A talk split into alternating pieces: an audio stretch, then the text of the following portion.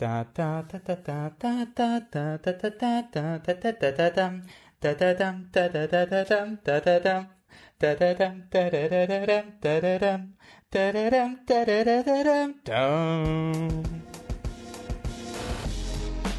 Herzlich willkommen bei Flip the Trucks fantastischen Podcast zur 16. Ausgabe in unserer Podcast-Reihe über jede Form von fantastischen Filmen oder alles andere, was man irgendwie so interpretieren kann, dass es zum Titel passt. Mein Name ist Wolfgang Steiger und bei mir ist wie immer Thomas Kodler. Hallo. Und als Special Guest Filmdramaturgin Ines Wolfler. Hallo. Gut, dann fangen wir heute an mit dem 16. Podcast zum Thema Der Goldene Kompass. Also, legen wir los.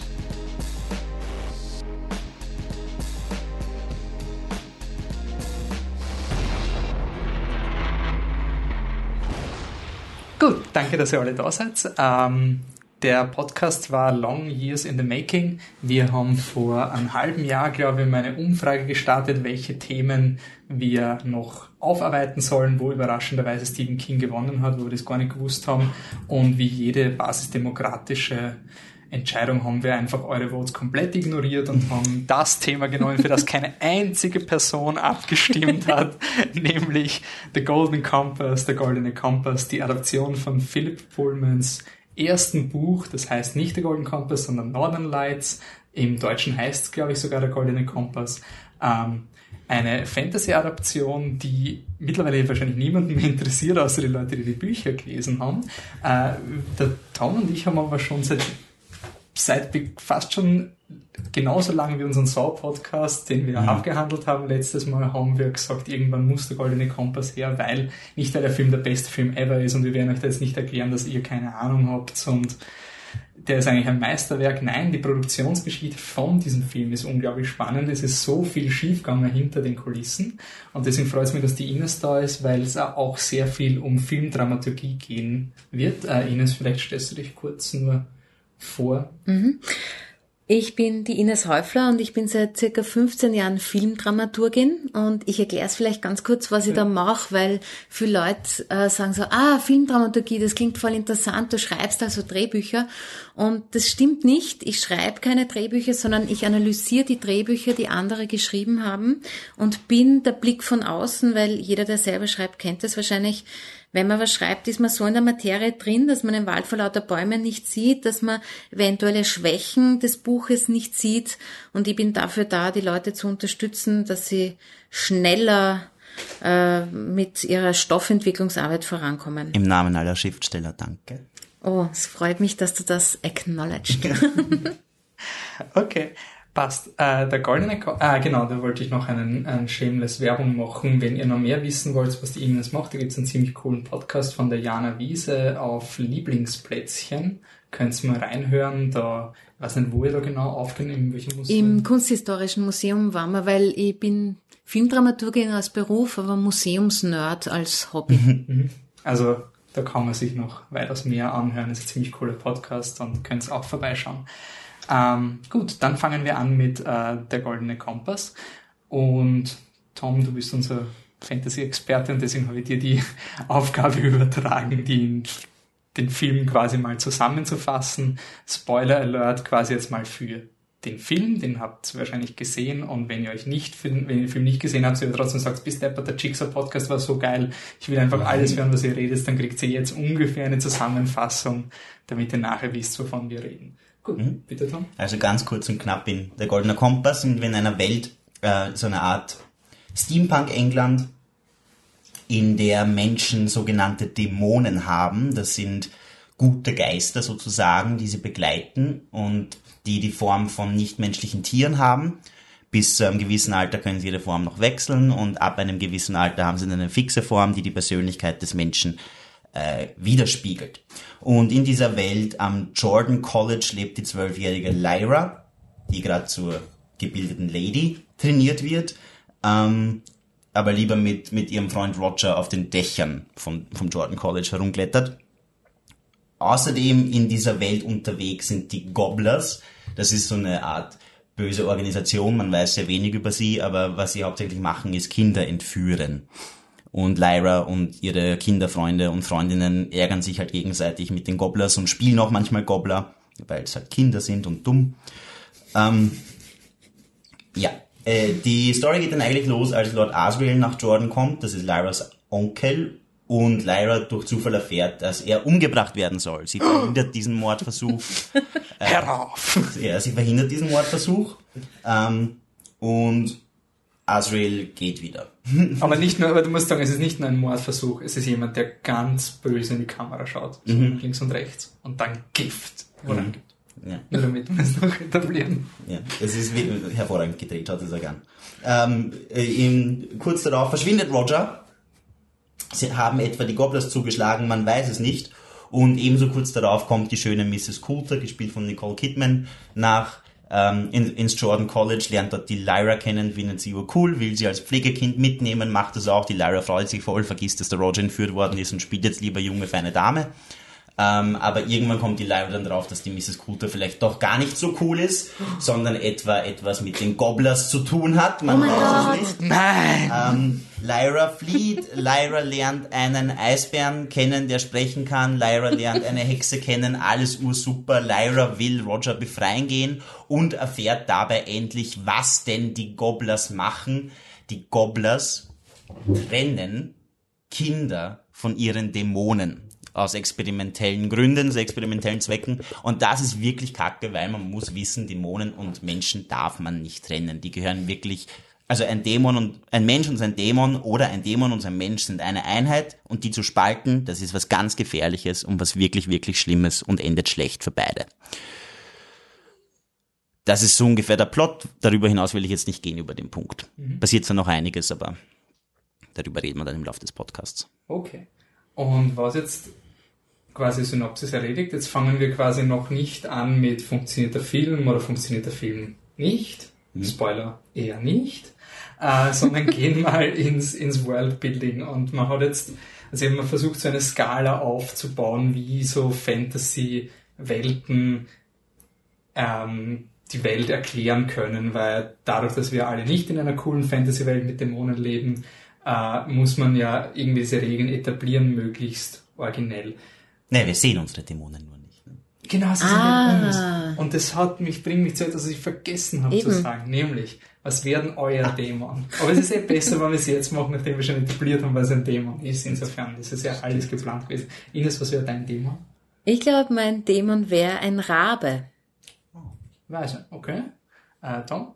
Hm, ich glaube wirklich, dass sich mein Dämon noch nicht entschieden hätte. Ich bin noch ganz, ganz jung und jugendlich in meinem Kopf und verwirrt. Aber sonst, wenn er sich entscheidet, könnt, könnte ich mir eine Schlange gut vorstellen. Okay. Meiner wäre wahrscheinlich eine Robbe. Okay. Es wäre halt ziemlich blöd für die Robbe, so im, im Everyday, aber mein Gott, ich finde, sie bewegen sich trotzdem königlich und ich finde Viecher, die sich nur mit dem Bauch fortbewegen, einfach geil. Ähm, gut dann ist jetzt quasi die Frage, dieses weirde Dämon-Konzept muss man im Publikum jetzt erklären und man hat jetzt unterschiedliche Möglichkeiten. Eins wäre zum Beispiel der Fish out of water. Also gibt es da eine gute deutsche Übersetzung für Na, Fish out of water? Ich nehme, also wenn es als dramaturgischer Begriff verwendet wird, dann, dann sage ich genau dasselbe. Fish, Fish out of the water. Okay, aber Fisch am Land vielleicht, oder? Wäre eine Übersetzung. Aber dann denkt man vielleicht so Fish on the countryside. Fisch am Fahrrad. ja, genau. Das werden wir merken für die Zukunft. Okay. Okay.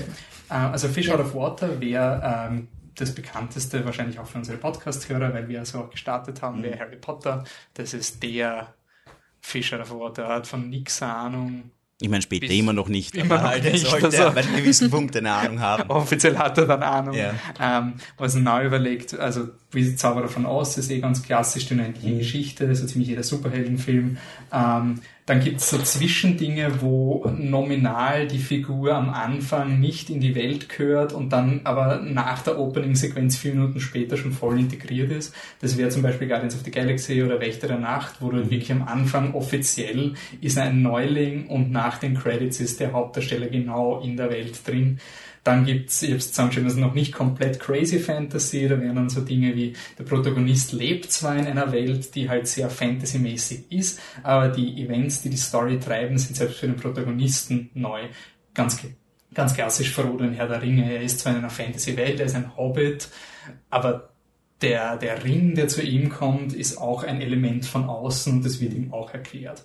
Oder die fast schon Königsdisziplin und ich habe mir total schwer getan, irgendetwas zu finden. Also der goldene Kompass wäre da, nämlich dass der Protagonist, die Protagonistin in dieser Welt lebt, als wäre es nichts. Völlig normal, Dämonen, no biggie, Lyra wächst auf, die, die hinterfragt das nicht.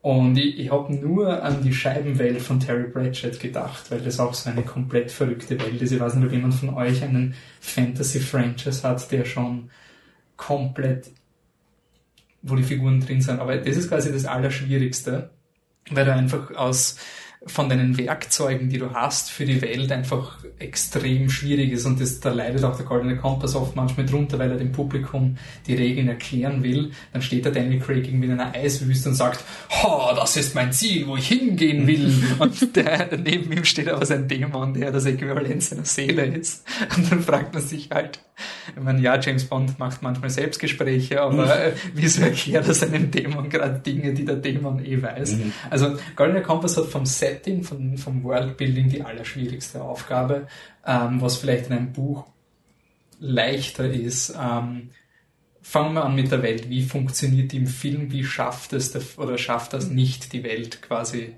äh, der Weltleben einzuhauchen? Mm, das ist ein Punkt, wo ich mir gleich ähm, weiß nicht, ob ich jetzt schon drüber reden soll, über den Anfang vom Film, was da nicht so funktioniert, weil genau wie du gesagt hast, der Film erklärt unablässig. Also es ist ein einziger Erklärbärfilm, wo ständig jemand kommentiert, was ich ohnehin sehe, was eigentlich ein dramaturgisches No-Go ist, oder jemanden etwas erklärt, der schon weiß, worum es geht. Beides sind dramaturgisch eigentlich so eher Anfängerfehler oder Zeigen von schlechten Schreiben. Und es gab ganz viele Stellen, wo ich mir gedacht habe, das ist eigentlich unnötig, weil sich's auch selber erklären wird, indem man zuschaut. Mhm. Es erklärt sich, ich verstehe deswegen nicht unbedingt besser, weil eine Stimme mir was einhämmert, wie so oberlehrerhaft. Mhm. Ja. Und ich weiß nicht, warum das passieren kann, weil man ja im Film eigentlich durch Bilder und Handlungen Dinge ausdrückt und die Figuren sich durch Handlungen definieren und die Welt ich die Welt normalerweise miterlebe, indem ich mit der Figur mitgehe und dann check ich es ja eh. Und man traut in dem Film, so wie das umgesetzt ist beim Golden Compass, dem Publikum offenbar das nicht zu. Deswegen wird die Welt sehr botschert erklärt, finde ich. Ja. Ähm, an sich, die Welt ist ja, das ist irgendwie das Schade an dem Film. Also vielleicht war ein dummes Studio dahinter, was gemeint hat, okay, wir müssen das erklären. Ähm, so vom Ranking der Fantasy-Welten hat Philipp Pullman da eigentlich was ziemlich Cooles geschaffen. Also es ist ja doch eine, eine sehr eindeutige Fantasy-Welt, die jetzt nicht, du sagst jetzt nicht, das ist der Harry Potter Rip-Off oder das ist quasi irgendjemand hat das schnell mal geschrieben und hat einen Pseudo-Tolkien gemacht. Mhm. Also es hat wirklich eine irgendwas Eigenes. Ähm, was macht die Welt, wenn man jetzt sagt, ähm, es ist nicht Herr der Ringe, es ist nicht Harry Potter, Tom, was, was ist diese Welt dann? Was ist das Besondere, abgesehen von den Dämonen? Äh, was ich an der Welt so genossen habe, ist, dass die ganze Fantasy sehr wie alternative Wissenschaft wirkt. Also diese Beziehung zwischen den äh, Menschen und den Dämonen wird von Anfang an etabliert, als einfach nur die Beziehung von dir zu dir, von dir zu dir selbst. Nur äh, du hast halt einen veräußerlichten Teil. Deine Intelligenz ist in irgendeiner Form veräußerlicht. Ist ja ein spannendes Konzept. Ähm, dann die, die, das grundsätzlich Magische an dieser ganzen Welt ist eigentlich das, woran die ganzen Wissenschaftler, Wissenschaftlerinnen und Wissenschaftler forschen, nämlich der Staub oder Dust. Ich weiß nicht, ob er Staub im Deutschen heißt. Heißt der Staub im mhm. Deutschen? Ja. Ähm, dieser Staub ist ein, ist ein Elementarteilchen, ein, ein bekanntes, ein erforschbares, aber eins, eins, das ihm noch viele Rätsel aufgibt und das scheint an Menschen zu kleben und zwischen Menschen und Dämon äh, irgendwie eine Verbindung herzustellen. Und deswegen was ganz Spezielles, dass sich zu Wesen mit Bewusstsein hingezogen fühlt. Und das ist auch eigentlich ähm, das, wichtig, das wichtigste Fantasy-Element in diesem ganzen Film und gleichzeitig aber eben ein Elementarteilchen. Also das hat mhm. mir so taugt. Es gibt zwar auch Hexen und sprechende Eisbären und so in dem Film. Ähm, und die sind alle sehr wichtig und ohne die funktioniert der Plot nicht aber es fühlt sich, für mich hat sich einfach von Anfang an komplett anders angefühlt. Ich kann es gar nicht genauer beschreiben. Vielleicht eben, weil es dadurch gefärbt ist, eingefärbt, dass sie alle dass sich immer wieder auf diesen Staub beziehen und auf die Forschungen und auf die Beziehung zwischen Mensch und Dämon und warum ist das so verwirrend für alle. Mhm. Voll spannend. Ähm, es ist generell eine sehr, ähm, die Welt wirkt irgendwie plausibel mhm. auf eine Art. Und äh, es, ich finde das, das Buch und ich finde auch teilweise der Film, also wo ich sage, der Film hat es vom Worldbuilding eine Stärke, wäre äh, Setdesign und Score von De Pla finde ich jetzt nicht überragend, aber solide, aber quasi, es sind irgendwie in diesem Film sind die meisten Elemente eigentlich da. Mhm. Es ist jetzt, es ist eigentlich sehr liebevoll designte Dämonen. Äh, der Film wurde ausgezeichnet mit einem Oscar für Special Effects, was für mich bis heute einer der schockierendsten Oscar-Momente war, weil ich der Meinung war, dass Transformers kein Scheiß den wirklich mhm. mehr verdient hätte. Da war Transformers versus der Karibik 3 versus Goldener Kompass und dann kommt Goldener Kompass aus dem Nichts. Der Film ist Oscar prämiert auf eine Art. Ähm, und was halt schon 2007 war das, ähm, du hast halt diese Schwierigkeit von Pullman seiner Geschichte, dass du äh, Tiere hast, die vorkommen, die storyentscheidend sind, die aber nicht Drachen sind, halt einfach coole Monster, die halt in Actionsequenzen kommen, sondern du hast einen Panzerbjörn, einen Bären mit einer Rüstung, ähm, der nicht nur in einer Action-Szene da ist, nicht nur das Reittier von der Lyra, sondern ein vollwertiger Charakter auf jeder Ebene mhm. ist ich habe mit jemandem telefoniert gestern, der wirklich glaubt, er hat Buch und Film nie gesehen und er hat nur gewusst, es gibt Dämonen, der glaubt, der Bär ist der Dämon von der Lyra wegen der Werbekampagne, weil es mhm. war immer sie und der, der Bär dahinter. Ähm, Ines, ist dir noch was von Worldbuilding, was was an dieser Welt faszinierend mhm. ist. Ähm, was mir sehr gefällt und äh, da finde ich auch sehr schön, wie die das im Szenenbild oder in, bei den Requisiten umgesetzt haben, ist eben dieses Steampunkige, wie die wissenschaftlichen Geräte ausschauen, äh, wie man ähm, wo wir zu ein Gerät, zu dem wir Beamer oder Tierprojekte sagen würden, wie das dort ausschaut und wie das funktioniert. Mhm. Das habe ich total toll umgesetzt gefunden. Also das ist für mich ein eindeutiges Plus, wie der Film diese Dinge darstellt, diese Wissenschaftlichkeit eben. Ja. Ich, ich finde es interessant, wie ich den Film jetzt nochmal geschaut habe. Erstens mal, ja, ich weiß, ich mache einen Podcast drüber. Ich habe halt auch die Produktionsprobleme schon gewusst. Das heißt, ich war dem Film mal tendenziell eben besser gestimmt und wollte das Positive sehen. Und abgesehen von dem echt schlimmen, ich erkläre jetzt die Welt Talk, finde ich es eben die erste Stunde vom Film eigentlich noch voll okay. So als hey, Fantasy und Welt und du vergibst in meinen Augen dem Film am Anfang irgendwie mehr, weil diese Erfahrung, etwas eben zu entdecken, etwas Neues, einfach mal die Kritikpunkte überwiegt, mhm. bevor dann in der zweiten Hälfte der Film dramaturgisch in meinen Augen komplett auseinanderfällt. Ähm, ja, dann gehen wir einfach von der Welt zur Protagonistin. Die Produktionsdinge lassen wir jetzt mal außen vor. Wir nehmen den Film so, wie er ist. Wir referenzieren noch nicht das Buch, sondern sagen nur, funktioniert der Film, funktioniert er nicht. Und was gleich mal auffällt, ist, dass die, die Lyra Belacqua, gespielt von der Dakota Blue Richards, irgendwie so ein bisschen eine Antithese zu Harry Potter ist. Ähm, Thomas, habe ich das richtig gesagt? Oder? Ich würde zustimmen. Die Lyra ist, ich finde sie extrem witzig, weil sie ist so ein aufsässiges kleines Mädchen, der eigentlich alle Möglichkeiten offen stehen. Sie soll gebildet werden, sie soll schöne Kleider tragen und sie steht halt ur drauf, einfach mit ihren Freunden Gobbler zu spielen in den Straßen und sich schmutzig zu machen und über Dächer zu klettern. Also sie ist von Anfang an irgendwie ein aktives, junges Mädchen, das Interesse an der Welt hat, an verschiedenen Aspekten der Welt, aber halt vor allem dem Alter entsprechend noch am durch Straßen kräuen. Das ist das, was ihr taugt.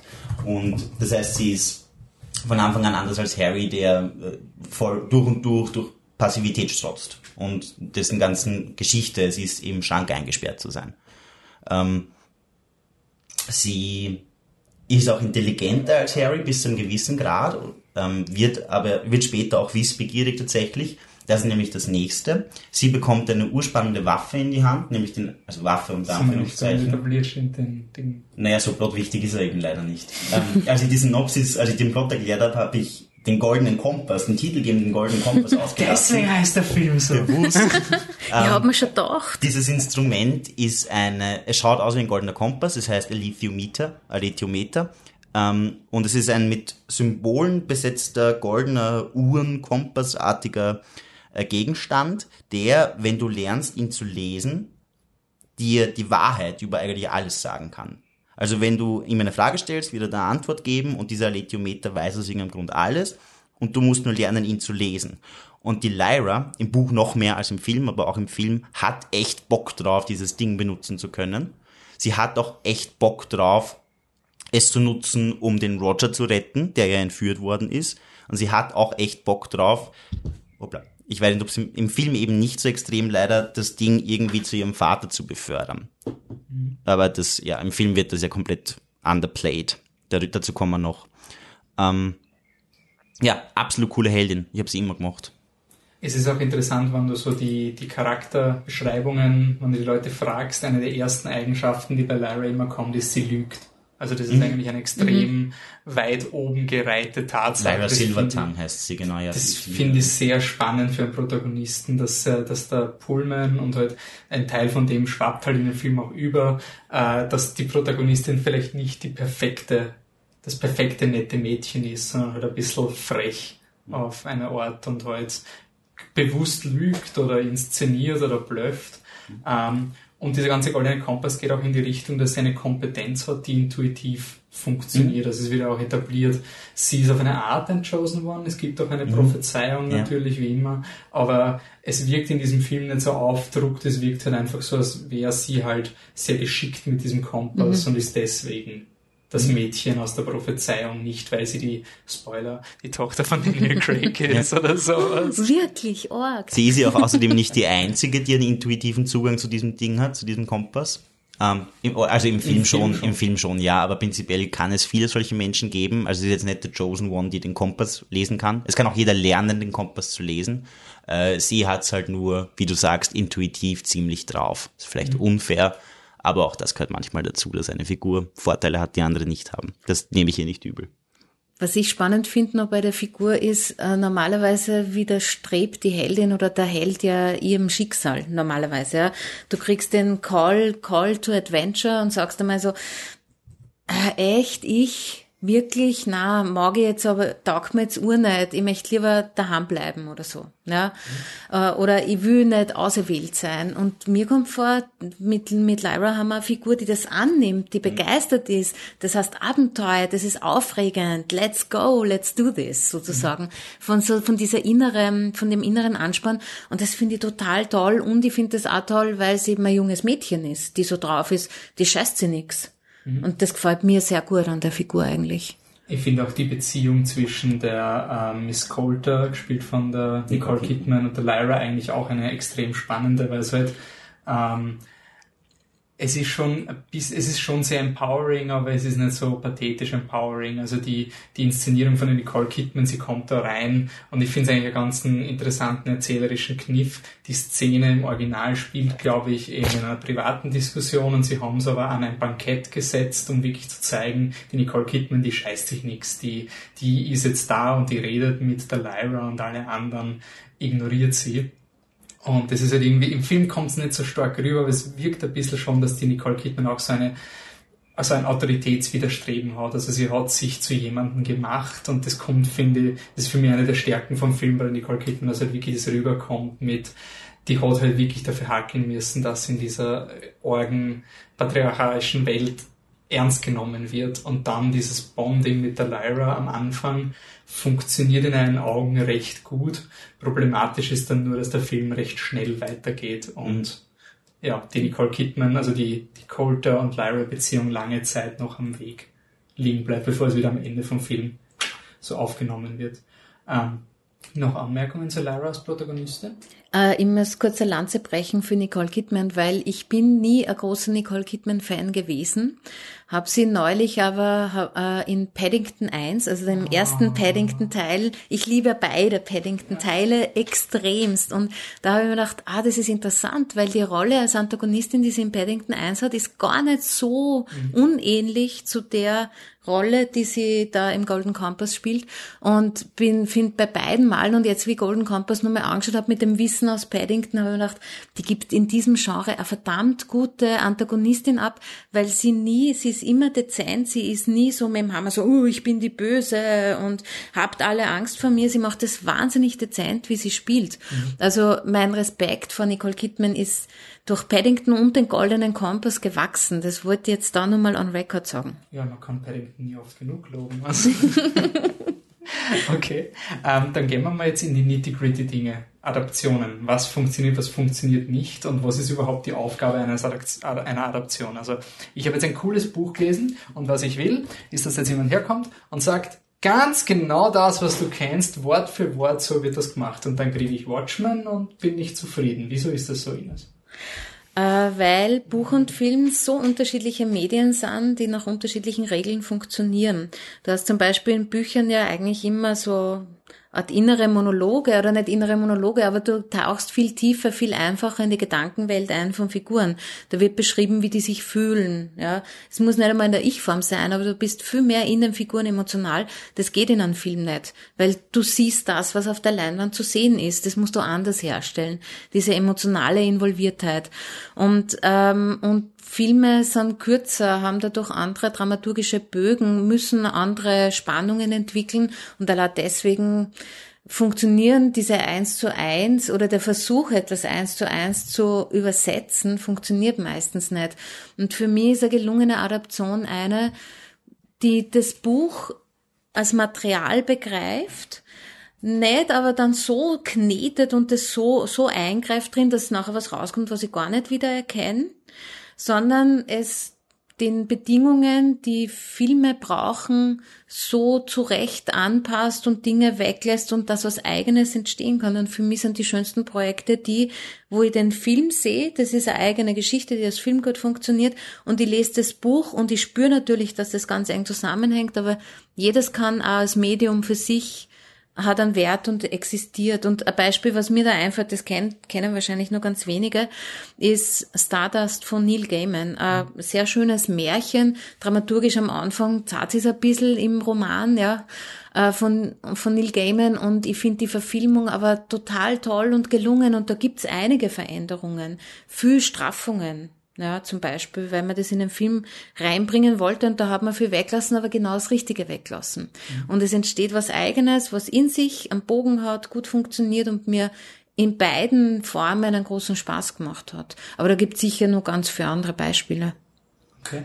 Ah, kannst du nur ein Beispiel nennen, warum es bei Stardust vielleicht, was da gut funktioniert von der Adaption? Ähm, ich ich finde die Besetzung, das ist aber immer ein bisschen subjektiv. Also es gibt, vielleicht können wir da bei Golden Compass auch noch drüber reden, schon Besetzungsentscheidungen, wo ich denke so, also da springt bei mir der Funke nicht über. Ähm, dann, was mir auch auffällt, aber das ist beim Goldenen Kompass ja im Roman jetzt auch nicht ausufernd, aber dass man so lustige Momente auch hat, ja, dass man nicht nur bierernst, ich erzähle das und das und das und so, ich erzähle die Geschichte aus dem Buch nach mit bewegten Bildern. Das funktioniert eben nicht, weil dann geht der Charme verloren und es geht dieses, ich erzähle was Eigenständige verloren und wenn man an den falschen Stellen streicht, wenn man zum Beispiel alle Momente streicht, wo zwar Figuren einen emotionalen Moment haben, aber es bringt die Handlung nicht voran. Kommt man jetzt mathematisch sagen, brauche ich nicht. Gut, dann wir die alle weg. Dann passiert das, was im Golden Compass für mich dann passiert ist, vor allem in der zweiten Hälfte. Ich springe von Sequenz von, zu Sequenz, von Schauplatz zu Schauplatz, handle ab, was außen passiert, mhm. habe aber keine Zeit, mit den Figuren mal zu verweilen und dass ich als Zuschauerin spüren kann, ma, der geht's jetzt echt dreckig damit, ma, voll arg. Weil dann bin ich emotional dabei. Aber wenn ich sag so, ah ja, da ist was Arges passiert, zack, nächste Location, kann ich das Gefühl nicht entwickeln und dann gibt's keinen Bogen, der mich emotional trägt. Mhm. Und äh, insofern ist Kürzen zwingend natürlich bei einer filmischen Adaption, aber was kürze Und wenn alle alle emotionalen Figurenmomente dann rausfallen und ich nur mehr mit dem äußeren Plot da hängen bleib sozusagen. In der Äußerlichkeit ist es hohl und es wird mich kalt lassen. Und ich finde, das darf ein Film nicht. Ein Film darf mich nicht kalt lassen, egal ja. ob Adaption oder nicht. Thomas, hast du Beispiele für gute oder schlechte Adaptionen? Also bei guter Adaption fällt mir immer gleich The Shining ein, Stanley Kubrick Shining. Ähm, da, die, dieser Film und das Buch sind natürlich zwei komplett unterschiedliche Paar Schuhe im Grunde. Ähm, aber da, da Stanley Kubrick hat halt echt das Rohmaterial genommen und sich überlegt, wie erzähle ich einen spannenden Film, wie du gesagt hast, wie erzähle ich in Bildern was Spannendes, das auf diesem Material basiert. Die Änderungen gehen Stephen King wahnsinnig auf den Keks, also der ist ja der Riesenproblem mit den Änderungen. Ähm, Bei einer im Spezifischen verstehe ich es auch, bei allen anderen muss ich sagen, Stephen hat einfach nicht verstanden, was Verfilmung heißt. Er hat dann auch seine eigene Version von The Shining gebracht. Also es gibt ja dann noch diesen TV-Film und das wäre ein Beispiel für eine furchtbar schlechte Verfilmung. Das ist wirklich eine Nacherzählung und die ist einfach viel zu lang und die wird einfach super fad und es zeigt einfach, dass was geschrieben ist, nicht auf, es ist absichtlich geschrieben, es hat schon einen Sinn, dass das, das, das, das Medium Text benutzt und nicht das Medium Leinwand. Und wenn es dann auf die Leinwand kommt, muss es halt anders ausschauen. Also ja, der Shining als Beispiel für gut und für schlecht. Es sind auch immer diese so frustrierenden Diskussionen zur Zeit von Fantastic Beasts, war das ganz schlimm. Da habe ich einfach so oft dieses, ja, die Harry Potter Filme sind so schlecht, weil sie hätten einfach das Buch eins zu eins, oder sie so, nein, nein, nein, nein, nein, nein, nein, einfach nur nein. Ah ja, Goblet of Fire ist für mich auch ein Beispiel für eine gute Adaption. Und ich meine, da haben sie wirklich downgecuttet bis zum geht nicht mehr. Deswegen liebe ich den Film so, weil sie es irgendwie geschafft haben, die Essenz aus dem, aus dem Buch zu holen. Orden des Phönix, auch unglaublich runtergekürzt. Also Aber das, ich, bei, beim Film ich an, bei dem Film wäre ich anders vorgegangen tatsächlich. Mhm. Ähm, ich habe noch ein Beispiel von Game of Thrones natürlich, mhm. weil das die meisten Leute wahrscheinlich gesehen haben, die den Podcast hören. Ähm, wer die Bücher nicht gelesen hat, der weiß vielleicht nicht, dass bei Game of Thrones sehr viel vom Blickpunkt abhängt. Das heißt, George R. R. Martin kann sich, ähm, kann einfach Informationen nicht er erwähnen, wenn es für den Charakter gerade emotional nicht notwendig ist. Das ist auch der Grund, warum es diese ganzen absurden, der ist ein Meermensch-Theorie, der ist ein Vampir-Theorie, weil die Kapitel oftmals so geschrieben sind, dass wenn man will, kann man das interpretieren. Und da hat es bei der Serie etwas gegeben, der Theon Greyjoy ist eine Figur, die verschwindet im Buch und man weiß nicht, was aus ihr wird. Und Drei Bücher später kommt dann eine Figur, die komplett merkwürdig ist, die irgendwo in den Kerkern von einem großen Lord lebt und total gestört ist. Schlaue Leser checken es vielleicht im ersten Kapitel, halbschlaue Leser vermuten es im zweiten Kapitel und im dritten Kapitel wird dann gesagt, hey, by the way, diese Person, die von, die von sich selber als Reek bezeichnet, ist eigentlich die Figur, die du im zweiten Buch auch schon gesehen hast. Das ist ein ein literarischer Flash, den du unmöglich mit Schauspielern machen könntest. Du kannst den Elfie Allen nicht, keine Ahnung, eine ganze Staffel lang mit so Umhang herumrennen lassen. Schon gar nicht ohne ihn zu crediten und dann ist sowieso verraten, dass genau. er da ist. Und, und da ist wirklich, das wäre, ich, ich hoffe, wir machen noch einen eigenen Game of Thrones Podcast, wie die Serie das gehandelt hat. Das wissen die meisten wahrscheinlich eh, aber das finde ich total spannend, weil sie da einfach einen Nachteil, wo sie gewusst haben, okay, das können wir nicht so machen, das heißt, wir müssen was eigenes machen ähm, das finde ich eine ziemlich spannende Möglichkeit. Und eine sehr absurde Adaption wäre Starship Troopers. Das ist ein faschistischer Propagandaroman, der ist unerträglich. Ich habe ihn gelesen. Er ist so scheiße. Es ist wirklich so ein, ein männlicher Macho-Scheiß. Und Paul Verhoeven, einer der genialsten Regisseure überhaupt, hat dieses Buch zur Hälfte gelesen und gesagt, was ist denn das für ein Scheißdreck? Und einen Film gemacht, der das Buch verarscht. Mit absoluter faschistischer Propaganda. Also so geht's auch. Ähm, das Problem am Goldenen Kompass wahrscheinlich ist, dass einerseits hast du ein Studio, New Line Cinema, was jetzt den nächsten Herr der Ringe will. Es ist 2007, Herr der Ringe ist es doch schon vier Jahre oder sowas her. Harry Potter macht permanent Geld, Fantasy ist gut, Narnia war auch draußen. Also wir sitzen hier auf diesem Goldhaufen, müssen wir machen. Aus irgendeinem Grund beschließt New Line Cinema aber zu sagen, die Lektion von einem drei Stunden Herr der Ringe Film ist, dass kein Film länger als zwei Stunden mhm. sein kann, aus welchem Grund auch immer. Kürzt 40 Minuten von dem Film und dann kommt auch noch Chris Weitz ähm, dahergetaumelt, der Typ, der bei American Pie Code Regie gemacht hat. Also völliges Desaster. Ähm, das tut dem Chris Weitz jetzt vielleicht nicht ganz Credit. Der, das ist wirklich so ein Fall von jemandem, der das war kein halbherziger Typ, der jetzt einfach nur Goldenen Kompass gemacht hat, weil es er gekriegt hat. Wenn man sich das erste Screenplay durchliest von ihm, das ist ein ziemliches Fanskript fast schon. Das ist Details von der Welt. Also man könnte ihm vorwerfen, er ist vielleicht zu sehr verliebt in die Welt gewesen, aber es liegt wirklich nicht an, an fehlendem Respekt zum Source Material. Aber wenn du jetzt jemanden hast, der das Source Material über alles liebt und ein Studio, was das Mandat hat, unter zwei Stunden, bitte beleidigt niemanden und das Ende hat dem Publikum, dem Testpublikum nicht getaugt, wir schneiden das jetzt alles um, dann ist das ein Rezept für Desaster auf so ziemlich jeder Ebene. Und jetzt ist halt, der Goldene Kompass scheitert als Adaption, aber warum? Was sind Dinge, wo man sagt, er scheitert deswegen?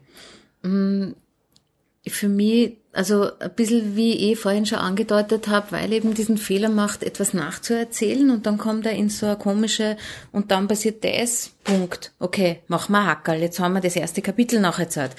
Kommen wir zum zweiten Kapitel. Okay, das haben wir jetzt in drei, vier Bildern zusammengefasst. Machen wir Hackerl. Nächstes Kapitel. Dadurch steige ich nicht mit einer Figur ein und will unbedingt, verstehe, warum die unbedingt etwas erreichen will und will es mit ihr, weil mir so viel am Herzen liegt dran und gehe dann mit ihr von einem zum anderen, ähm, weil sie es irgendwie aus irgendeinem Grund nicht geschafft haben, dieses Material zu nehmen und eine stringente Geschichte draus zu machen, viel wegzustreichen und dann zu sagen, ich meine, das ist für mich immer wie so ein Test, ja, den ich an meine eigenen Texte oder an, als Analysetool an andere Texte anlege, dass ich sage, okay, jetzt passiert das, und dann schaue ich, wie funktioniert diese Kette und deswegen passiert das. Aber dann kommt der Widerstand von irgendeiner Seite, emotional oder von außen, und deswegen muss die Figur wieder anders reagieren und dann passiert aber das und deswegen passiert das. Also diese, ähm, diese aber und deswegen Kette. Mhm. Und wenn man die, wenn man einen Film so durchtaktet, ja, dann hat man also ganz. Aber und deswegen wäre quasi ein Hindernis, was der Protagonist, was quasi man will wohin gehen genau. als Drehbuchautor und mhm. man steuert bewusst mal genau. weg, um Gen zu rechtfertigen, dass. Na, man sagt, also die Figur geht zu von A nach B, aber mhm. dann schmeißt sich ihr etwas in den Weg und dann muss sie eine neue Entscheidung treffen und einen Umweg gehen, ja, weil, weil ja Geschichten von Konflikten leben und das motiviert die aber dann weiter, dass sie sagt, ich muss aber unbedingt dorthin gehen. Also lasse ich mir jetzt das einfallen und probiere das, aber dann passiert kommt die böse Hexe oder die nette Hexe, ja, und dann die, oh, die, oder ich, ich kriege eine Information, ah, die Sache ist ja anders, okay, jetzt muss ich wieder einen anderen Weg probieren, um mein Ziel zu erreichen, und wenn das nicht abreißt, dann kann das einen ziemlichen Sog entwickeln, das ist zwar dann eher die äußere Handlung, ja, mhm. man braucht da ganz dringend, finde ich, so einen inneren Antrieb, dass ich weiß, warum ist der Figur das wirklich wichtig. Das habe ich beim Goldenen Kompass dann halt auch irgendwann vergessen. Warum wollte man da nur einmal jetzt zum Platz X gehen? Ja, warum ist jetzt das wichtig? Und das hängt für mich aber mit noch was anderem zusammen, aber vielleicht bin ich da allein mit meiner Meinung. Ich finde leider die Hauptrolle ein bisschen fehlbesetzt, weil ich, das ist mir jetzt auch nur mal aufgefallen, ich meine, Kinder zu finden, die sehr gut spielen, ist schwierig. Aber die Figur ist ja eigentlich so energisch, die hat total viel Energie. Mhm. Und ich habe gefunden, dass diese Schauspielerin, diese Junge, das sehr unterspannt gespielt hat. Also sehr energielos. Die hat ihre Sätze gesagt, die hat wütend gespielt, wenn im Drehbuch steht, du musst jetzt wütend spielen. Aber die hat für mich zu wenig Ausstrahlung gehabt und das nicht wirklich gelebt. Ich habe sie einfach nicht wirklich glaubt. Mhm. Ja, und das war dann nur zusätzlich so ein Punkt, wo ich immer das Gefühl gehabt habe, irgendwie ist sie ja eh nicht so wichtig, weil sie nicht so energetisch und beteiligt gewirkt hat, wie ich mir das vielleicht in meinem Kopf vorgestellt habe. Und dann war ich auch selber desinteressierter, weil es überträgt sich ja immer eins zu eins was da runterkommt von der Leinwand, was die. Schauspieler ausstrahlen. Also ich weiß, ich habe den Film, warte mal, haben wir gestartet um halb zehn oder so, habe ihn eingelegt und dann so zu dem Zeitpunkt, wo quasi die erste halbe Stunde mal vorbei ist, das war für mich so, ich habe dann immer schon so getimt, weil der Goldene Kompass kommt nach 20 Minuten, nach 30 Minuten ist eben eh wie in den meisten Drehbüchern der erste große, also der erste Energie-Adrenalinschub. Ähm, und mein Problem war bis zu diesem ersten Adrenalinschub, war ich noch immer, habe ich noch immer nicht gewusst, wer Lyra ist. Also jetzt mal nur so mhm. abstrakt geredet. Ähm, sie rennt dann herum äh, und kommt dann zu den Gyptians, diese, ähm, dieses Wandervolk, was halt seine also eigene Kultur hat und halt super weise ist und im Grunde die, die Philipp Pullman-Version der, also die mhm. von der Plotfunktion die Elben sind.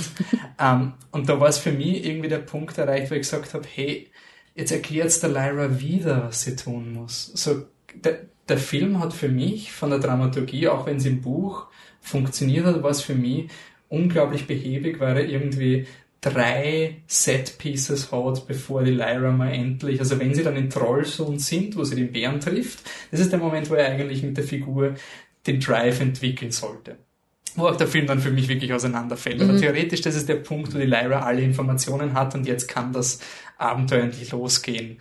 Und für mich war die Frage heute, halt, dass vielleicht der Konflikt für den Film zu Beginn ein bisschen zu langweilig war. Also die, ich finde diese, der, auch wenn ich mir ein bisschen lustig gemacht habe, der, der Attentat, das Attentat am Anfang, das finde ich eigentlich gar nicht so schlecht, weil es ist eine klassische Suspense-Szene mit Oje und da ist dann Gift drin, der Daniel Craig setzt sich hin und schaut mal die, die Flasche an und will vielleicht was trinken, das ist ganz okay. Und dann entwickelt sich der Film recht abstrakt hinein, okay, wir machen jetzt Sitzungen und wir haben Tea-Partys und ich fahre vielleicht mit der Lyra in den Norden, wenn alles gut geht. Und das ist alles sehr abstrakte Versprechen, was auch ein Punkt im Buch sein soll, dass die Lyra irgendwann sagt, hey komm, ja, mich zu verarschen. Ich habe nur gefragt, ob das dramaturgisch jetzt so schlau war, das so zu machen für einen Film. Was dann wisst ihr, gegangen ist Thomas mit den ganzen Konflikten. Ähm, tatsächlich ist es so, dass meiner Meinung nach, was vielleicht verrückt klingt, weil ich ein riesen Philipp Pullman-Fan bin, ich finde, dass das, dass das erste Buch auch nicht die größte dramaturgische Meisterleistung ist. Also es ist, äh, das erste Buch hat einen sehr starken Flair von ähm, wir gehen von da nach dort und lernen urviel kennen und die Lyra bewegt sich ohne genaues Ziel. Die Lyra, weil sie ein Kind ist, vergisst auch schnell mal selbst, was ihr Ziel eigentlich war und kommt dann wieder drauf, wenn sie auf einen neuen Konflikt stößt, der sie daran erinnert. Mhm. Ähm, ist das wirklich so ein Buch? Auch meiner Meinung nach ja. Also ich hatte ich habe das, das Buch vor keine Ahnung zehn Jahren gelesen. Ich habe vor kurzem neu gelesen und ich hatte das Gefühl wieder. Also, und im Buch verzeiht man das halt, weil ein, ein Buch, wie du vorher gesagt hast, ein Buch präsentiert Möglichkeiten und dann passiert irgendwas davon. Das geht halt im Film nicht. Im Film folgst halt einer Handlung und deswegen ist es halt im Film ein Kuddelmuddel und du weißt halt nie genau, wo du jetzt dran bist. Auch was man immer loben sollte, ist, wenn die Figuren nicht schwarz oder weiß gezeichnet sind. Bei His Dark Materials ist das wirklich keiner. Dem ist das Gute ist genauso wenig böse wie der Lord Asriel gut ist. Im Gegenteil, oder eben nicht im Gegenteil, sondern es sind halt alles so äh, schwarz, also Graustufen und das ist halt dann für einen Film auch blöd, wenn sie es umsetzen, indem die Figur einmal voll der Gute ist und dann voll der Böse. Also es ist die ganze Zeit wer erst Quirrell und dann Quirrell mit Voldemort am Hinterkopf und so weiter und so fort. Die ganze Zeit. Ähm, ja, ähm, yeah, also der Film ist komplett verwirrt von vorne bis hinten. Mhm ist vielleicht der Fehler, dass sie wirklich versucht haben, das so runterzutakten auf eine standardisierte Storyline, dass du eben genau das verlierst, diese Komplexität, weil die Colte ist ja dann im Endeffekt, sie ist böse. Also mhm. sie ist böse, Daniel Craig ist gut, da gibt's nichts zu rütteln. Also nichts im Film gibt genau. mir das Gefühl, dass da mehr dahinter ist. Außer vielleicht eben diese Opening-Sequenz von der, von der Nicole Kidman, wo in meinen Augen mehr kommuniziert wird. Mhm. Vielleicht wirklich durch Schauspiel von der Nicole mhm. Kidman auch. Ähm, ja, sie haben dem Film halt darüber reden wir wahrscheinlich eh noch sehr im Detail, sie haben dem Buch äh, sehr viel geraubt, das essentiell für das Buch ist und für die liter literarische Bedeutung dieses Buchs. Mhm. Haben, darauf haben sie einfach bei der Verfilmung komplett verzichtet. Mhm. Ähm, okay, dann kommen wir einfach zu Book to Screen. Mhm. Äh, und da würde ich auch den Pascal vorgelesen, weil der hat geschrieben auf Facebook, ich habe den Film damals im Kino gesehen, einige Jahre nachdem ich das Buch gelesen habe und konnte mich nicht mehr gut an alles erinnern. Denn ein paar Minuten vor Filmende ist mir wieder eingefallen, wie das Buch ausgeht. Und ich war so gespannt, wie, das jetzt, wie sie das jetzt noch umsetzen, mhm. weil es ja doch einigermaßen tragisch ist. Und dann in Caps Lock, also Großbuchstaben. Und dann war der Film aus, Rufzeichen. Irgendwo vor dem echten Ende. Rufzeichen. Mhm. Caps Lock wieder unten. Ich war selten so enttäuscht und ich habe mir nicht vorstellen können, wie sie das im zweiten Teil schaffen wollen, damit zu beginnen und dann den Sprung in die zweite Welt zu äh, ihm oder whatever. Aber dann gab es natürlich keinen zweiten Teil, womit diese Frage auch geklärt wäre. 4 out of 10 would not recommend. ähm, mir ist genauso gegangen. Also ich mhm. habe nicht gewusst, dass das Ende, wir kommen dann nachher noch auf dieses eigentliche Ende, aber du erwartest als Buchleser quasi einen gewissen ein, irgendeinen gewissen Ausgang und das passiert nicht. Weil anscheinend ne, nicht nur das Studiomandat war, äh, der Film muss kürzer sein, was dazu geführt hat, dass laut so eher Insider, also so, so Insider im Sinne von Wolfgang hat Google mal für fünf Minuten verwendet und das nachgelesen, ähm, 30 bis 40 Minuten geschnitten wurden vom Film. Es wurde das gesamte Ende des Films komplett umstrukturiert. Ähm, es wurden Motivationen geändert, es wurden Voice-Overs in den Film reingegeben, um dem Publikum Dinge zu erklären, weil anscheinend das Testpublikum nicht so gut funktioniert hat. Wovon ich nichts halte. Ich halte nichts von Testpublikums-Screenings. Ähm, ja. Und dann wurde auch das Ende geschnitten und deswegen hat man da irgendwie so einen Zombie-Hybrid. Und was wir, wir fangen jetzt mal chronologisch an, wo die Änderungen gegriffen haben und arbeiten zu diesem viel gehypten Ende hin. Wenn ihr das Buch nicht gelesen habt, dann wäre wirklich, ich sag's euch, sich anscheißen. Es ist circa so, als hätte man Philosopher's Stone beendet, nachdem Firenze Voldemort im verbotenen Wald vertrieben hat. So quasi, juhu, der Zentaur hat den Voldemort besiegt, aber ist das Ork, das der Stein der Weisen in Hogwarts ist. Aber gut, nächstes Jahr bitte. So circa ist es. ja, das, das ist das eigentlich stimmt. ein echt guter Vergleich.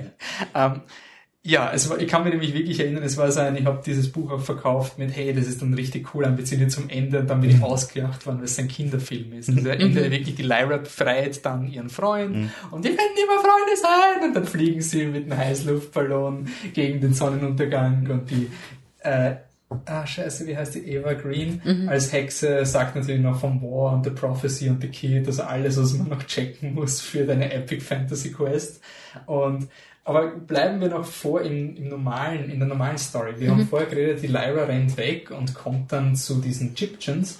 Und da kommt der erste Twist, der im Buch nicht so spektakulär ist, wie er im Film inszeniert wird, nämlich Lyra, deine Eltern waren nicht zwei Leute, die nie erwähnt wurden, sondern natürlich die einzigen zwei Hochkaliber-Schauspieler, die wir uns leisten können, nämlich Nicole Kidman und Lord Asriel. Was? Lord Asriel war nicht mein Vater? Ich als Publikum habe geglaubt, er ist eh mein Vater. Nein, er war dein Onkel, hast nicht aufpasst in den ersten fünf Minuten, wo wir das gesagt haben. Also, James Bond und die Böse aus Paddington sind die Eltern von Lyra. Im Buch ist das eher so ein, so ein, hey, dir geht's gerade scheiße willst du es richtig beschissenes hören? das. um, und im Film kommt es ein bisschen zu spät. Im Film mhm. kommt es so ein bisschen so dieses, die Nicole Kidman hat dann diesen Monolog. Ich erzähle jetzt von deiner echten Mutter. Sie starb nämlich nicht in einem Autounfall. Es war halb zwölf. Ich sitze vor dem Fernseher und denke mir, ich kann mich nicht erinnern, dass erwähnt wurde, dass ein Autounfall oder war das Harry Potter? Ich verwechsel es glaube ich schon. Um, ähm, ich finde, dieser Twist ist ganz, ganz, mhm. ganz katastrophal schlecht gehängt. Ja, ich habe mir das ja, wie den Film jetzt im Hinblick auf unseren Podcast nochmal angeschaut habe, ähm, habe ich genau auf diesen Moment geschaut. Was passiert im Film oder was, wie wäre der Film, wenn an der Stelle, wo sie im Buch ist, diese Revelation kommen würde, ja, mhm. wo sie da eben auf dem Schiff sind und so weiter. Und eigentlich ist es der perfekte Platz, um diese Information zu platzieren, weil im Film nachher weggeschnitten wird, nämlich zum oh mein Gott, das ist ja wirklich der Vater und nicht nur der Onkel, der gerade in der Eiswüste herumstapft und von den Tataren angegriffen und gefangen genommen wird. Jetzt ist das, das ist auch halt so ein dramaturgisches Tool, das nennt man Dramatic Irony, wenn ich als Zuschauer mehr weiß, als die Figur im Film oder halt als die Figur im Film in der Situation. Ja, also der Vater weiß nicht, dass Lyra weiß, dass, dass er wie ihr nicht der Onkel, sondern der Vater ist.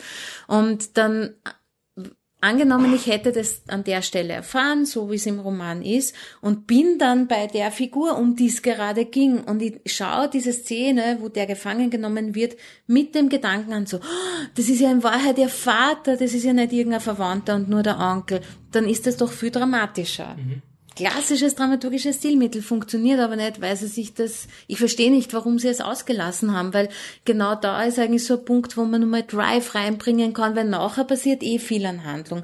Aber wenn ich das da vorne setzen würde, hätte sie viel mehr Dringlichkeit. Mhm alles zu tun, was sie nachher tut. Und das wäre ja interessant, komme ich gerade drauf, wenn sie mit dem Wissen, dass die Mrs. Coulter ihre Mutter ist, in diese Begegnung geht, dann im dritten Akt. Mhm das ist ja viel mehr Spannung zwischen den Figuren eigentlich. Über ja. das habe ich noch gar nicht nachgedacht. Mhm. Ich weiß nicht, warum die das nicht so gemacht haben wie im um, Buch. Im Originalen, also in Chris Whites originalen Drehbuch, das 185 Seiten so kommt diese Revelation genau zu diesem Punkt. Also es ist wirklich so, und ich glaube, im Buch ist ähnlich vom Timing her, mhm. bin mir nicht sicher. Nach dem ja, ersten Drittel. Boot, ja, genau, nach dem ersten Drittel circa. Und es ist irgendwie so, ich glaube halt irgendwie, diesen Twist kann man eh nicht machen, ohne dass man Star Wars Vergleiche kriegt. Das am ja. besten ihn so unspektakulär als möglich ja. zu inszenieren, weil es einfach, nein, also diese Ich bin deine Mutter-Szene, das, das geht gar nicht. Und aber, aber sie wollten sich den Twist eben auch nicht nehmen lassen. Ich glaube wirklich, das war das Problem. Im Grunde, im Buch wird es auch nicht als Orga-Twist gehandhabt, sondern wenn, dann ist es ein Twist für Lyras persönliche Entwicklung, weil sie sagt, nein, die depperte Kuh ist nicht meine Mutter. Mag ich nicht, taugt mir nicht. Ähm, und weniger jetzt, der ganze Plot ändert sich jetzt, was ja mhm. nicht der Fall ist. Aber wenn du so einen Twist bei der Hand hast, es gibt ja zwei Figuren, die interagieren urwichtig, aber die sind in Wirklichkeit böse, ist einmal der erste Twist und dann der spätere Twist, die Böse ist auch noch deine Mama, na jetzt schaust, das wollten sie sich, glaube ich, nicht nehmen lassen. Mhm. Und da sind sie gescheitert einfach an der eigenen Eitelkeit, dass sie irgendwie einen Twist präsentieren müssen. Sie hätten natürlich einfach das Ende vom Buch verfilmen können, dann hätten sie den Twist vom Buch gehabt und die Sache hätte sich erledigt. Ja. Was ich glaube, ist, dass wir kommen dann eh nachher noch aufs Ende, aber dass quasi sehr viel vom Ende dreht sich um Daniel Craig und die Beziehung Lyra mhm. und ihrem Vater, Schrägstrich Onkel. Ähm, und dadurch, dass du dem Film das nimmst, hast du irgendwie jetzt versuchen müssen, das nicht so hoch zu spielen. Und dadurch verliert der Film genau diesen Drive, den du brauchst, weil im Originalbuch wird äh, Asriel entführt von den, Tat ich weiß nicht, ob sie Tataren sind, aber wird irgendwie, er landet bei den Eisbären. Mhm. Und der Eisbärkönig hat jetzt den Danny Craig und das erfährt die Lyra, wenn sie am Boot ist. Das heißt quasi ab dem Bootding mit meine Mutter ist scheiße, das habe ich gar nicht gewusst, dass sie meine Mutter ist, aber jetzt weiß ich das und ich weiß, dass sie scheiße ist und mein Papa ist jetzt von einem Eisbären gefangen, dann entwickelt es eine komplett andere Dynamik, warum sie jetzt in den Norden gehen muss. Ähm, dadurch, dass Daniel Craig, also dass sie dann jetzt muss man dann wirklich in die Mechanik gehen. Also die Ablauf, der Ablauf der Szene ist, Lyra geht in den Norden, trifft den, den Panzerbären. Mit dem Panzerbären, ich gehe jetzt von der Buchchronologie, mit den Panzerbären und den Gyptians zieht sie halt herum, weil diese Gyptians, die haben viele Kinder verloren, die wollen halt herausfinden, was passiert mit diesen Kindern. Dann wird Lyra entführt von äh, Auftragsjägern die bringen die Lyra in diese Station, wo halt die Kinder gefangen werden, weil sie ist auch ein Kind und da werden Experimente mit den Dämonen gemacht. Dann kommt die Lyra drauf, holy shit, die cutten die, Men äh, die, die Mensch-Dämon-Verbindung. Nachdem das erledigt ist, das wird dann gestürmt, genauso wie es im Film ist. Danach sagt sie, okay, passt, Kinder befreit, super toll, aber wir brauchen ja wirklich noch meinen Papa, deswegen müssen wir den jetzt retten dann passieren irgendwie Dinge, dass die Lyra eben getrennt wird von der Gruppe, wird von den Bären gefunden. Dann passiert das, was im Film auch passiert. Sie trickt den Bären in einen Kampf, damit der Jorek, der, der gute Bär, den bösen Bären besiegt, der Bärenkönig wird und damit ist der Weg zum Daniel Craig, also zum Ezreal frei. Das ist dieser ungefähre Aufbau. Und jetzt passiert folgendes, dass das Studio einfach sagt, nein, machen wir nicht, geht nicht und sie flippen die Action-Szenen herum. Also statt, statt dem Bärenkampf als Finale, das, wenn man das Ende mal ignoriert vom eigentlichen mhm. Buch, ist jetzt das der Sturm und die Befreiung der Kinder das Finale. Das soll der, der Fuck yeah Moment sein, der Les Mis, wow, wir befreien jetzt die, die, die Unterdrückten, super toll, wir haben unsere Freunde. Der Konflikt von der Lyra dreht sich jetzt in dieser Version des Filmes anscheinend um den Jungen, der nie genug erwähnt wird, dass wir uns wirklich interessieren. Daniel Craig wird runtergetont. Und was dann dazu führt, dass der Daniel Craig nicht von den Bären gefangen wird, weil wir wollen ja die, diese Bären-Action-Szene hat ja doch recht viel Geld gekostet. Und die wollen wir jetzt nicht rausschneiden, weil da gibt's die eine Szene, wo der eine Bär dem anderen voll in die Goschen haut und unsere Special Effects Designer haben mehrere Tage damit verbracht. Deswegen für Trailer und Film und Action und Fantasy muss die Bären-Action-Sequenz rein aber vor dem Ende des Films. Und was du jetzt hast, ist ein komplettes Tohuwabohu an inkonsequenten Action-Szenen. Also die Bärenkampfszene hat keine dramaturgische Bedeutung für den Film, weil wenn wenn Daniel Craig noch bei den Bären wäre, dann wäre in der Mitte vom Film der Film vorbei. Mhm. Und sie müssten die Kinder nicht mehr befreien. Und das ist einfach, und dann, ich habe mir den Audiokommentar von, von Chris Weitz angehört. Äh, sie haben es dann so gemacht, dass die Lyra wird eben entführt und zum Bären gebracht in der jetzigen Version. In der Originalversion wäre sie entführt geworden und dann zu diesem Kindergefängnis.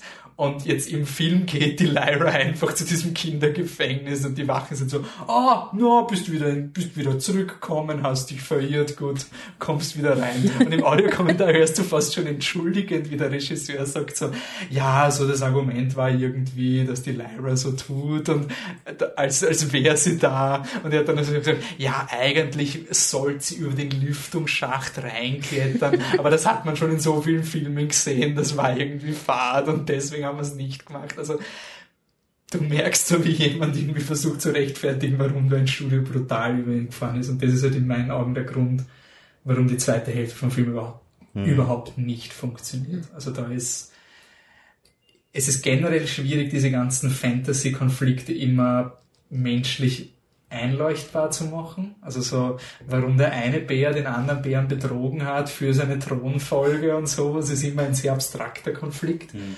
Ähm, und ich finde halt, dass der Film eben auch von der Inszenierung, diese letzte Schlacht, ist komplett langweilig. Also die Lyra als Protagonistin macht in der letzten Schlacht eigentlich nichts, was schlachtentscheidend ist. Sie rennt herum, ja, sie hat den Moment, wo sie vorgeht und vor der bösen Armee so steht und sagt, hey, ich bin die Hauptdarstellerin, aber wenn in dem Moment nicht die Armee kommen würde, um sie zu unterstützen, wäre irgendwie alles, ähm, würde alles auseinanderfallen. Ähm, ich weiß nicht, habt ihr irgendwie Anmerkungen zum Finale oder ist es, ist es wirklich so ein, so ein richtiger Frankenstein-Job, der da passiert? Ja, nein, also ich, du hast alles schon erwähnt. Es ist halt, es ist ja auch das Fake-Finale. Das ist eben das, was mich beim Schauen so traurig macht. Es ist nicht, es ist das Fake-Finale quasi aus dem Buch. Da kommt noch ganz viel danach. Okay, aber was kommt danach? Wieso sind wir so angefressen, dass das jetzt alles umgeschnipselt wurde? Verraten wir das wirklich? Na, ja. schon. Ja. Jetzt wer bis jetzt hört. Den armen ja. potenziellen Buchleserinnen und Buchlesern. Ich bin, ich glaube, die Leute, die jetzt so sagen, hey, der Film hat mir nicht so taugt, ich lese das Buch vielleicht nicht wirklich, weil so gut war der Film auch nicht. Ich glaube, da muss man dann schon vielleicht sogar mehr den Leuten bieten. Und vor allem 32 sind eh gut genug, dass man nachher noch Definitiv, genug Twists ja, hat. Also bitte, ich, ich würde jetzt... Erzählen wir es wenigstens im Kreis. Bei dir ist nicht so lang her wie bei mir. Oder unterbrich mich, wenn ich was vergesse. Auf jeden Fall kommt die Lyra genau. dann. Indem wir sagen, wer dir ist, die Leute sind. Ach so, ja, Verzeihung, Ines. Ines. Ja. Bei dir ist noch nicht so lange her. Ja. Ähm, also, Lyra kommt dann endlich mit dem Roger, den sie eben gerettet hat, zum Lord Asriel. Ja. Lord Asriel sagt, Lyra, was zur Hölle machst du hier? Wie kannst du nur? Und Lyra checkt überhaupt nicht, was jetzt gerade passiert ist. Was ist los? Warum ist er so angefressen? Und dann im Endeffekt beruhigt er sich eh und sagt, äh, Butler, er hat nämlich einen Butler, er ist zwar Gefangener, aber politischer Gefangener. Butler, ähm, lass er baden für die Kinder. Lyra, komm, wir plaudern kurz. Und dann mitten in der Nacht wacht die Lyra auf und erfährt, dass der Lord Asriel soeben zusammen mit dem Roger das Haus verlassen hat. Und, ähm, Aber nicht, weil er baden gehen will. Nein, nicht, weil sie gemeinsam baden gehen oder auch nicht, weil Lord Asriel ein Kindervergewaltiger ist, das ist auch nicht der Plot. Also nicht, zumindest nicht im sexuellen Sinne, weil Lord Asriel betreibt selbst Experimente, nämlich Experimente, um in andere Welten zu reisen. Und darum geht's eigentlich bei dieser, bei dieser Reihe. Und dafür braucht er für die Vervollständigung seines Experiments ein Kind und dessen Dämon. Und er muss die beiden trennen. Er selbst. Ja. Neben Mrs. Coulter, die ja gerade als böse entlarvt wurde, weil sie das macht, ist Lord Asriel, unser großer, großer Held, den wir so lange retten wollten, auch einer, der das macht. So. Dann langes Hin und Her, Lord Asriel schafft's. Lyra schaut zu, wie ihr bester Freund abkratzt und vorher halt seinen Dämon verliert und auch deshalb abkratzt. Das ist nämlich tödlich tatsächlich. In den Büchern zumindest. Ähm, Lord Asriel schafft's, Mrs. Coulter kommt, sagt, Alter, Asi, du hast es gemacht tatsächlich. Asriel sagt, Mrs. Coulter, komm mit mir. Lyra so, was, ich das ist jetzt zerstritten. Komm mit mir, sagt er, oder ähm, bleib halt da und bau weiterhin deinen Scheiß, weil du hast Scheiße baut, Madame. Und sie so, na, ich, na, ich komm nicht mit. und Lord Asriel geht in eine fucking andere Welt, in den Northern Lights, deswegen heißt das Buch so.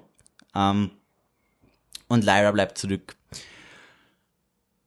zuerst. Sie geht ihm dann nach. Und dann beginnt äh, die Handlung von, der, von dieser Buchreihe tatsächlich. Also ja. Quasi eigentlich das, was, wo man sagen würde, okay, selbst wenn die Adaption jetzt nur okay gewesen wäre, so eine Szene könnte es halt dann vielleicht doch sehr retten. Am Schluss ist mhm. absolutes Pandemonium, es ist Chaos, es ist ähm, es geht um was Urorges, alle ändern, wechseln auf einmal die Seite, die Lyra packt's überhaupt nicht und die Lyra muss dann ihre, eine, eine richtig große Entscheidung treffen. Halte ich mich da jetzt raus oder renne ich meinem Papa und meiner Mama nach in diese andere Welt in den äh, Nordlichtern? Und ähm, also ich war total begeistert vom Ende im Buch und ich stelle mir das auch visuell urschön vor. Sie hatten ja das Geld, sie haben ja auch, wie du vorher es gesagt wurde, hast, scheinbar. Es wurde, es gab anscheinend schon so Special Effects hm. Previous, also so anfängliche Dinge und es dürfte ziemlich arg Design gewesen werden. Äh, wir haben ein bisschen Skepsis gehabt wegen Teilen, weil das halt mit Copyright immer ein Problem ist, aber man findet solche Sachen auf YouTube, wenn man nach Golden Compass Endings sucht, sagen wir mal so. Also es gab das, das Ende wurde auch gedreht und ein Test-Screening vor einem Publikum hat halt ergeben, hey, das ist kein Happy Weihnachtsfilm. Und mhm. wir wollen aber diesen Happy Weihnachtsfilm, weil Herr der Ringe war so happy um Uhr. drei Stunden, deswegen Goldener Kompass unter zwei Stunden und super happy. Also mhm. phänomenal dumm. Also das ist wirklich bis heute eine Entscheidung. Ich meine, wer nach dem ersten Herr der Ringe Film wissen wollte, wie es weitergeht, und ich gehöre zu denen, die einfach gesagt haben, Hilfe, was habe ich denn da für einen Fadenblödsinn gesehen? Bitte zeigt mir nie wieder einen, einen zweiten Herr der Ringe-Film. Ich gehöre zu denen, ja. Aber wer nach dem wissen wollte, wie es weitergeht, hätte nach drei Stunden Goldener Kompass und dann dem Ende einen zweiten Film verlangt und eine Petition unterschrieben, damit ja. er kommt. Nein, das Problem ist wirklich von der, von der Motivation des Publikums her, das Versprechen, von mir das er fertig gemacht mit diesem, hey, wir werden immer Freunde sein. So, ich weiß als Buchleser, dieses Kind, mit dem sie immer Freunde sein wird, was das Versprechen meines Filmes ist, mhm. äh, wird in der nächsten Szene mhm. komplett gebrochen. Mhm. Und das ist irgendwie so ein, ein, ein No-Go. Also ich verstehe es überhaupt nicht, wieso das so entschieden wurde? Naja, ganz pragmatischerweise verstehe ich schon, weil äh, ich glaube, dass man sich im Kino vielleicht doch dann noch mehr Zuschauer erwartet, als Bücher verkauft wurden. Das wäre eine sehr interessante Gegenüberstellung, wie viele Romane in Amerika im Umlauf waren zu dem Zeitpunkt versus wie viele Zuschauer, also Boxoffice jetzt nicht in Dollars, sondern in verkauften Tickets waren und ob man dann doch nicht eher für die Leute außerhalb des Buchleserkreises mhm produzieren will. Und äh, das ist mal, das ist mal das eine, ja, weil das war jetzt das Argument zu sagen, alle, die das Buch gelesen haben, sind enttäuscht oder viele davon. Das zweite wäre ähm, ein Argument, wo Wahrscheinlich wegen der Testscreenings, aber vielleicht auch, man hat ein Kinderpublikum schon auch im Kopf. Also es wäre auch interessant zu wissen, in welchem Land der Film ab wie vielen Jahren eingestuft war. Wenn der jetzt erst ab 14 ist oder so, ja, dann ist mein Argument falsch. Aber das weiß ich von anderen Filmen auch, dass oft Romanvorlagen sehr drastisch sind, wo am Ende ein Kind stirbt. Ah, FSK ja. 12. FSK 12, ja. Und der Junge ist, der stirbt, ist wahrscheinlich auch 10 oder, oder 12. Das ist wahrscheinlich. Und das ist ein ziemlicher Hammer, ja. In einem, in einem Family Entertainment Film, ähm, damit aufzuhören, dass ein Kind stirbt. Der beste Freund der Protagonistin. Uff. Ja, traut man sie nicht und das ist so, glaube ich, diese Filmdenke. Also und noch dazu, dass es eigentlich eine Szene ist, die von einer Familie handelt und wo alle anwesenden Figuren miteinander verwandt sind und zwar sehr eng, Mama, Papa und Kind und es eben trotzdem dieses Ende ist und kein anderes und das genau. zur Weihnachtszeit. Ja, ich verstehe schon, was ja, das Studio gemeint hat. Aber sie hätten Dann halt. ist halt die Frage, mit dieser Denkweise hättest du diesen Film darfst nie greenlighten. Darfst genau. du dieses Buch also, nicht verfilmen. Und da gibt's noch ganz viele andere Gründe in dem, in dem Roman oder in der Reihe, warum man dann eigentlich die Finger lassen sollte davon, weil man eh alles runtertont. Mhm. Ja, aber ich muss nur einen kleinen Mini-Exkurs, weil das mir jetzt gerade eingefallen, einfügen. Es gab diese Pride and Prejudice-Verfilmung mit der Kiara Knightley, ich glaube 2004 oder 2005 oder so irgendwas. Mhm. Und äh, da ist auf der DVD im Bonusmaterial eine Szene, die für den amerikanischen Kinorelease extra gedreht wurde. Das heißt, es geht gut aus, das Liebespaar kriegt sich urschönes Licht. Also der Film, ich mag den wahnsinnig gern. Mhm auf vielen Ebenen ist einer meiner Lieblingsfilme und ist auch wie der mit natürlichem Licht arbeitet. Du hast diese Wiese, es ist Nebel, der Morgen, die Morgensonne geht auf und das Paar findet sich. Und dann ist einfach, ich glaube nachher ist nur so eine kleine Familienszene, oder das ist sogar schon die letzte Einstellung und passt. Na, es gibt eine Bonusszene, die sie extra gedreht haben, wo du im Hintergrund sein, sein Haus, seinen Besitz siehst, davor ist so ein Teich und davor sitzt das Liebespaar und füttert sich, glaube ich, irgendwelche Trauben oder so, nur um nochmal zu zementieren für die amerikanischen Zuschauer, Leute, die sind jetzt wirklich zusammen so richtig, so fix zusammen. Ja. und ich habe das auf dem DVD mal eben in die Bonusmaterialien gesehen und gedacht, Alter, das gibt es nicht. Für wie deppert haltet ihr die Leid? Aber vielleicht haben die da auch irgendwelche Testscreenings gemacht, wo am Ende wer dann hingeschrieben hat im Fragebogen so, ja, was sind die jetzt zahm? ich kenne mich nicht aus. Ja? Mhm. Also solche Dinge entstehen, will ich damit sagen, mit meinem kleinen Exkurs. Mhm. Und ähm, gerade so, wenn es, glaube ich, auch ins Kinder- und Jugendpublikum reingeht, nochmal, wird nochmal viel heikler damit umgangen, mhm. mit solchen, mit solchen traumatischen Szenen eigentlich, dass am ganz, dass ähm, die am Ende eingedruckt wird, zack, und jetzt stirbt nur das Kind. Mhm. Ähm, was halt irgendwie spannend ist, weil immer wenn sowas passiert, ist meistens so, dass dadurch eben das Produkt das Verkaufsargument verliert. Äh, ich meine, interessanterweise Harry Potter ist damit weggekommen, mhm. aber auch erst nach vier Filmen.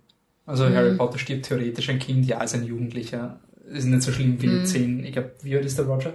Ja, zehn. Ja, Sowas. also es ist auf jeden Fall weitaus unschuldiger als, als der Typ aus Twilight. Mhm. Und mir erinnert es auch ein bisschen an Dark Tower, wo es auch Studieninterferenz bis zum Umfallen gibt und dann wäre das Einzige, was noch dramaturgisch spannend gewesen wäre, das originale Ende und mhm. das haben sie dann geschnitten, weil es zu downbeat war und damit ist der Film nur mehr Larifari.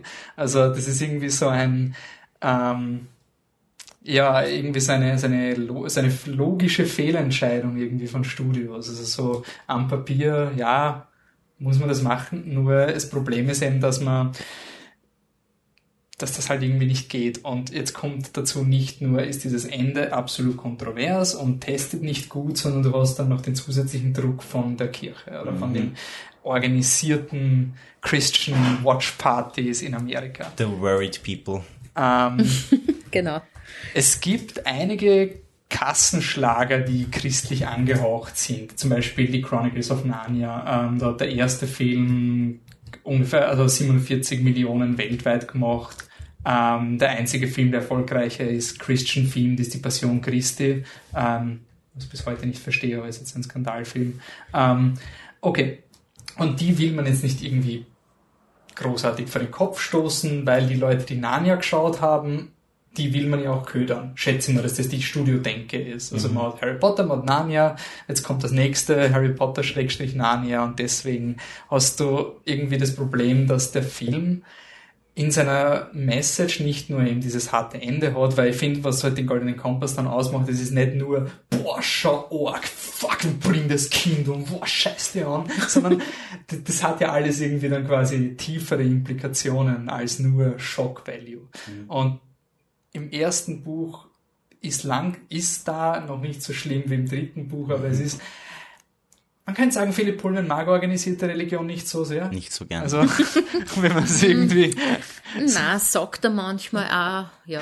Und es war sehr spannend, wie ich jetzt recherchiert habe, die, die Interviews zu lesen von den Schauspielern, wo sie irgendwie so einerseits sagen müssen, diese Message, die anti-religiöse Message, die ist eh da für die Fans, aber nicht nur, und es ist dann so einer, und ich gebe das Wort jetzt an den Regisseur weiter. Äh, was ist so kontrovers an der Aussage vom, vom Golden Kompass, Tom? Oder an His Dark Materials? Ich weiß nicht, warum das kontrovers ist. Nein, also äh, äh, in die, wenn es so etwas wie Antagonisten gibt bei His Dark Materials, oder fangen wir vielleicht mit dem Titel an. His Dark Materials äh, ist eine, kommt aus einem Gedicht von Milton, das ist, heißt Paradise Lost. Und da geht's um meine lieblingsliterarische Figur, das ist Satan. Ähm, äh, und Philipp Pullman beschreibt eben in seinen, oder schreibt in seinen Büchern über eine Organisation, über eine Gruppe von Leuten, die ziemlich viel bewachen wollen und ziemlich viel kontrollieren wollen und gern mögen, dass die Leute ähm, gehorchen und dass die Leute brav sind und dass die Leute möglichst wenig mit ihren Geschlechtsteilen machen. Also explizit, darum geht's denen. Das ist das Magisterium. Ähm, in Wirklichkeit ist das die Kirche. Und das ist äh, die, also wirklich ganz banal. Das sieht man in diesem Buch. Da braucht man gar nicht fragen. Ähm, ja, die sind halt der, der, der christlichen Kirche aus unserer echten Welt nachempfunden. Und die sind halt in dem Buch auch wenn es prinzipiell keine echten Bösen gibt, in dem Buch aus der Sicht von so, von so ziemlich allen Hauptfiguren sind die halt ziemlich deppert und ziemlich fies und machen zum Beispiel so lustige Sachen wie Menschen von ihren Dämonen trennen, was ja recht pervers ist. Ähm, Im Buch geht es außerdem mythologisch betrachtet, ist es so, dass es in diesem Buch eben um Dust geht, um diese Elementarteilchen und die sind eben nicht nur das, was die, diese Elementarteilchen haben irgendwas mit Bewusstsein zu tun. Sie fühlen sich besonders von Menschen angezogen. Also sie sind wirklich auch selbstbewusst und sie gehen auf Menschen und in anderen Welten auf andere sehr, ich will nicht sagen intelligente, sehr selbstbewusste Wesen, sehr neugierige Wesen. Sie gehen vor allem auf die und umgeben die irgendwie und haben irgendwas mit ihrem Leben zu tun. Und der große Dust Rush kommt halt da so circa in der Pubertät von Menschen. Ähm, Menschen äh, ziehen mehr das an, wenn sie in die Pubertät kommen. Der Dämon des Menschen nimmt seine fixe Gestalt an, wenn der Mensch in das Alter kommt, wo er zum ersten Mal sexuelles Interesse gewinnt. Meistens äh, kommt, fällt es auch zeitgleich ungefähr mit deiner Entjungferung. Und die Kirche ist halt voll gegen das alles. Und die Kirche glaubt halt auch, die Kirche, das Magisterium ist halt voll gegen das alles. Das Magisterium glaubt auch, es kann die Kinder irgendwie brav und gut und heil und gesund und ohne Homosexualität und AIDS und so weiter halten, wenn sie ihnen die Dämonen einfach wegnimmt. Das ist die ganze Idee hinter der Sache. Und da haben sie halt scheinbar irgendwie glaubt, beim, wie, wie sie einen Film draus gemacht haben, wenn wir das machen, das gefällt den Leuten nicht vielleicht, vor allem in Amerika.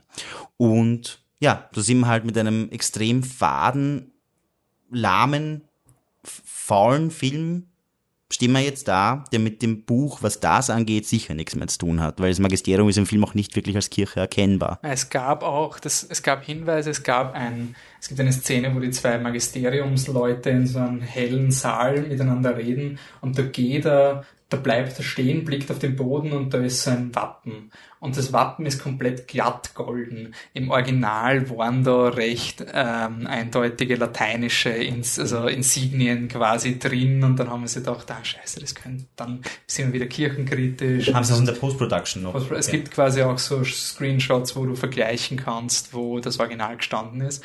Ähm, das Einzige, was kirchenkritisch noch ist, ist der Score von Deplat, der halt ein paar so Glockenklänge hin und wieder einarbeitet bei Magisteriumszenen. Das war, glaube ich, das, der, der High Point der Rebellion vom Deplan. ähm, der, der Chris Weitz hat in seinen Drehbüchern zumindest, also Dust wird ja auch als äh, die, die Erbsünde genau. gesehen. Ähm, und von der, die ja quasi als Schande gesehen wird und da so, uh, uh, Sex böse. Und er wollte das ist Sex, Spoiler, Sex ist nicht böse im dritten, also so, so sexuelle Aktivitäten, das ist alles nicht so schlimm, wie man tut. Ähm, ich hoffe, ihr habt das nichts Major von, von His Time Nein, aber das können wir wirklich betonen. es ist ein Buch, das sich, also ich finde, es hat eine wirklich starke, auch feministische, feministische Message, weil im Endeffekt kämpft Lyra um ihr Recht, sich sexuell erfahren und erleben zu dürfen und äh, sich sexuell bewegen zu dürfen in dieser Welt, die aus Dreck und Sex und Tod besteht. Und diese Erkenntnisse, diese sehr antiklerikalen Erkenntnisse, von denen die Kirche gern hätte, dass wir sie alle nicht wissen oder leugnen, die werden halt in dem Buch stark gemacht. Mhm. Das ist halt die Message eigentlich.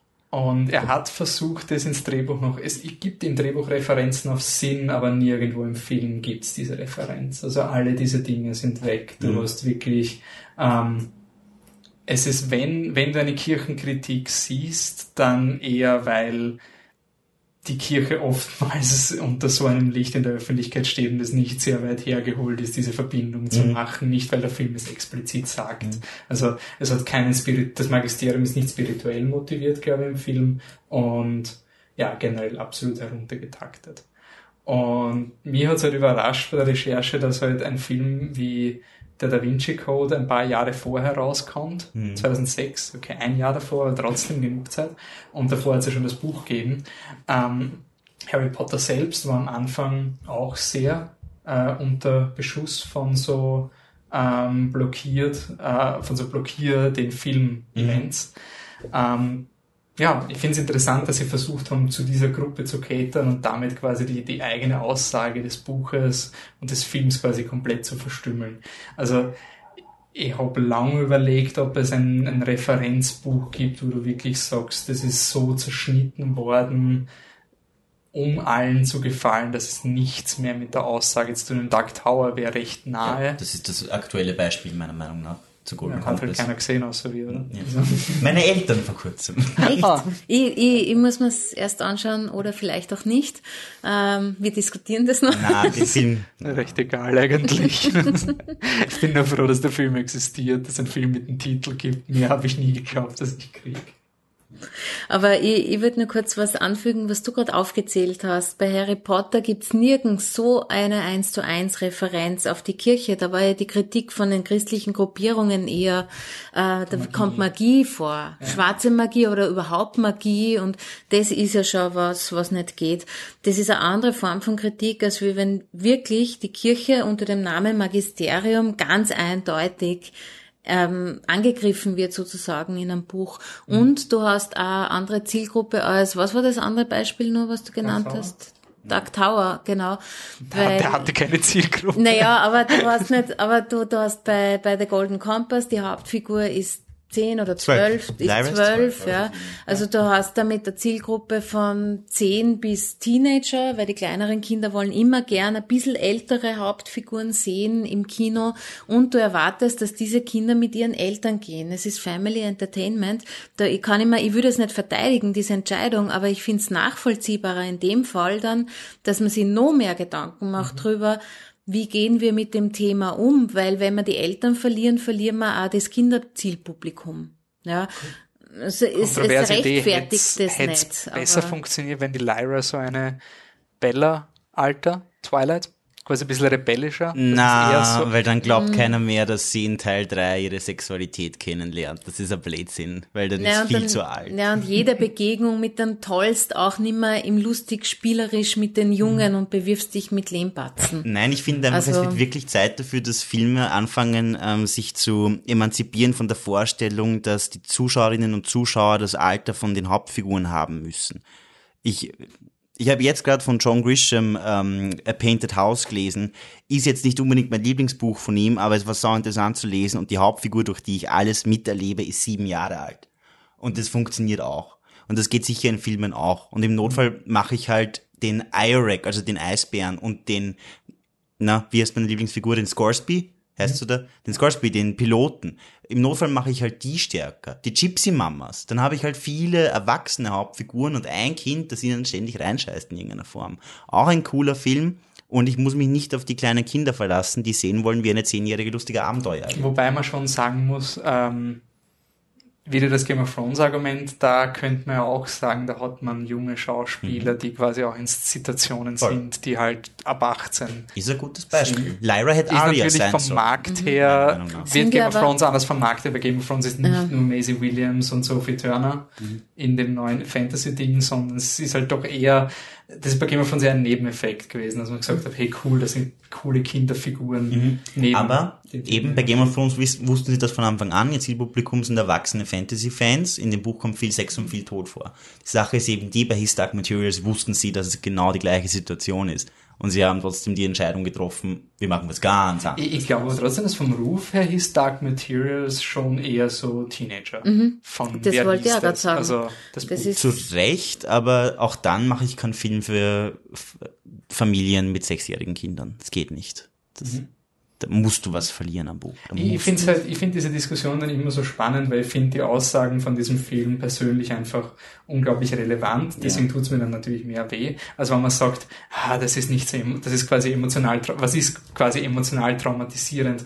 Ähm, ich finde eben die Tatsache, der erste Narnia-Film ist ein Kriegspropagandafilm sondergleichen, wo der Weihnachtsmann die Gatling Gun quasi an die Kinder am 24. Dezember rausgibt. Das finde ich moralisch verwerfbar bis zum Umfallen. Der Tom, die, also der Tom hat eine Rede über Harry Potter 8 gehalten, wo es, könnt's nachhören. Ähm, also ich finde es einfach total interessant, dass solche Gedanken, die in meinen Augen überhaupt nicht schädlich sind, trotzdem von einer Box-Office-Perspektive riskanter Und sie sind, wir müssen uns damit abfinden trotzdem, dass wir äh, hier in Europa und auch in Amerika das noch stärker in einer Gesellschaft leben, in der solche Gedanken, in der solches Gedankengut noch als verpönt gilt.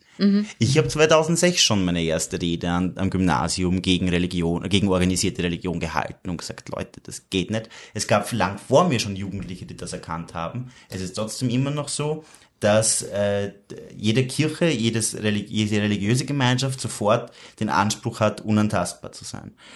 Ich bin voll dafür, dass Glaubensfreiheit und so weiter herrscht.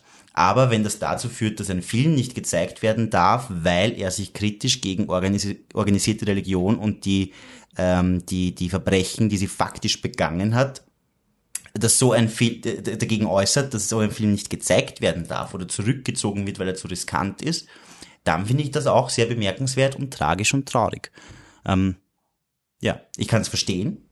Ich sehe, warum es riskant ist, aber es, es sollte uns mehr darüber sagen, was an der Gesellschaft zu ändern ist, als darüber, ähm, wa- was für Filme entstehen sollten und welche nicht. Also ich finde, das Boxoffice sollte sich da eindeutig weniger scheißen. Sagen wir so. ich finde es interessant, dass jemand wie ein, der, der Pullman ist deklarierter Atheist, mhm.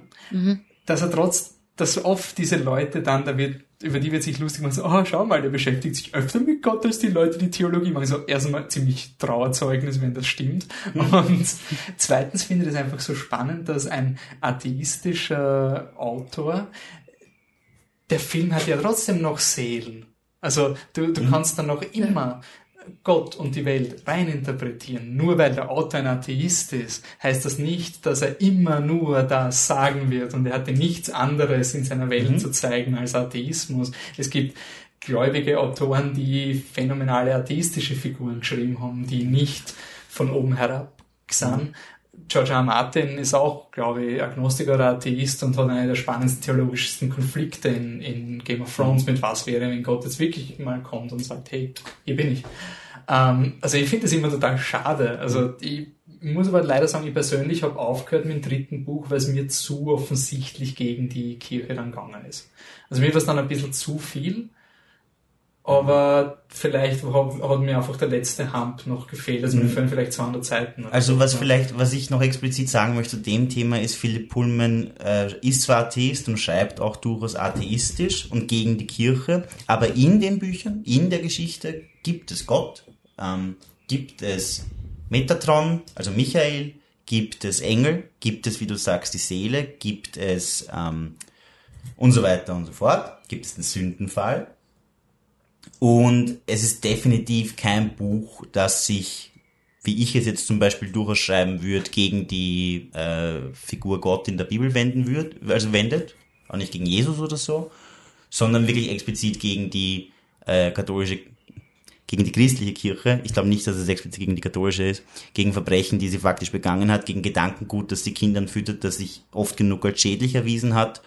Und ähm, Philipp Pullman würde jetzt sicher nicht jedem Pfarrer der Welt gerne eine mhm. reinhauen und ihn verhaften, sondern halt eine ganz spezifische Linie mhm. und eine ganz spezifische Macht, die die Kirche hat. Die will er, die sagt er explizit in den Büchern ja. und das kann man auch in einem Film zeigen. Das gehört runtergeschraubt, Leute, das geht so mhm. nicht.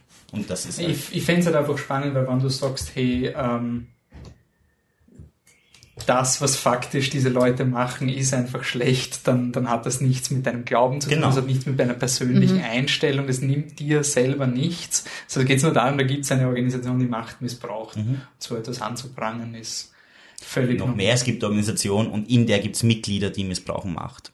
Weil die Mrs. Coulter ist quasi Teil des Magisteriums und die hat eigentlich später ganz andere Motivation als mhm. der Rest von ihren, also als die richtig, richtig schlimmen Magisteriumsleute. Ja. Äh, hat euch das, also ist das ein Problem vielleicht, dass die, die Magisteriumsleute im Film so mirch, mirch, mirch, wir sitzen im Raum und sind böse, böse weiße Männer?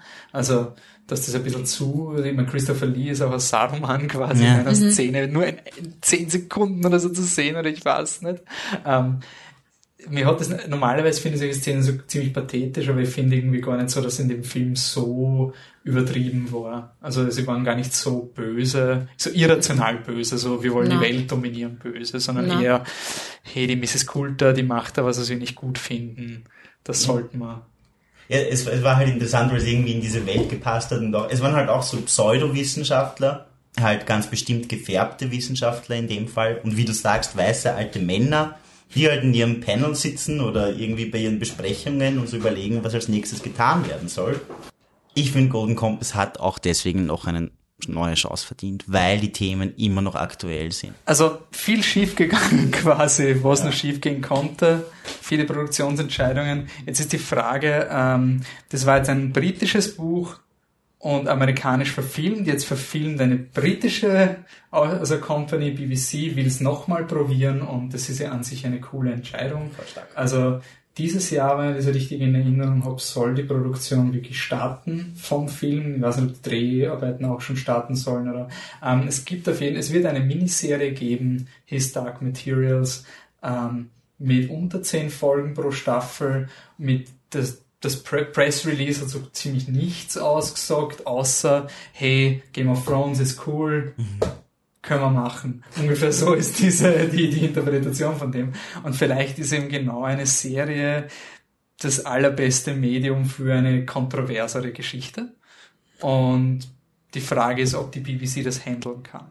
von der Produktion her. Weil mein Problem ist, mit wenn ich lese, His Dark Materials kommt nochmal, erstens mal geil, cool.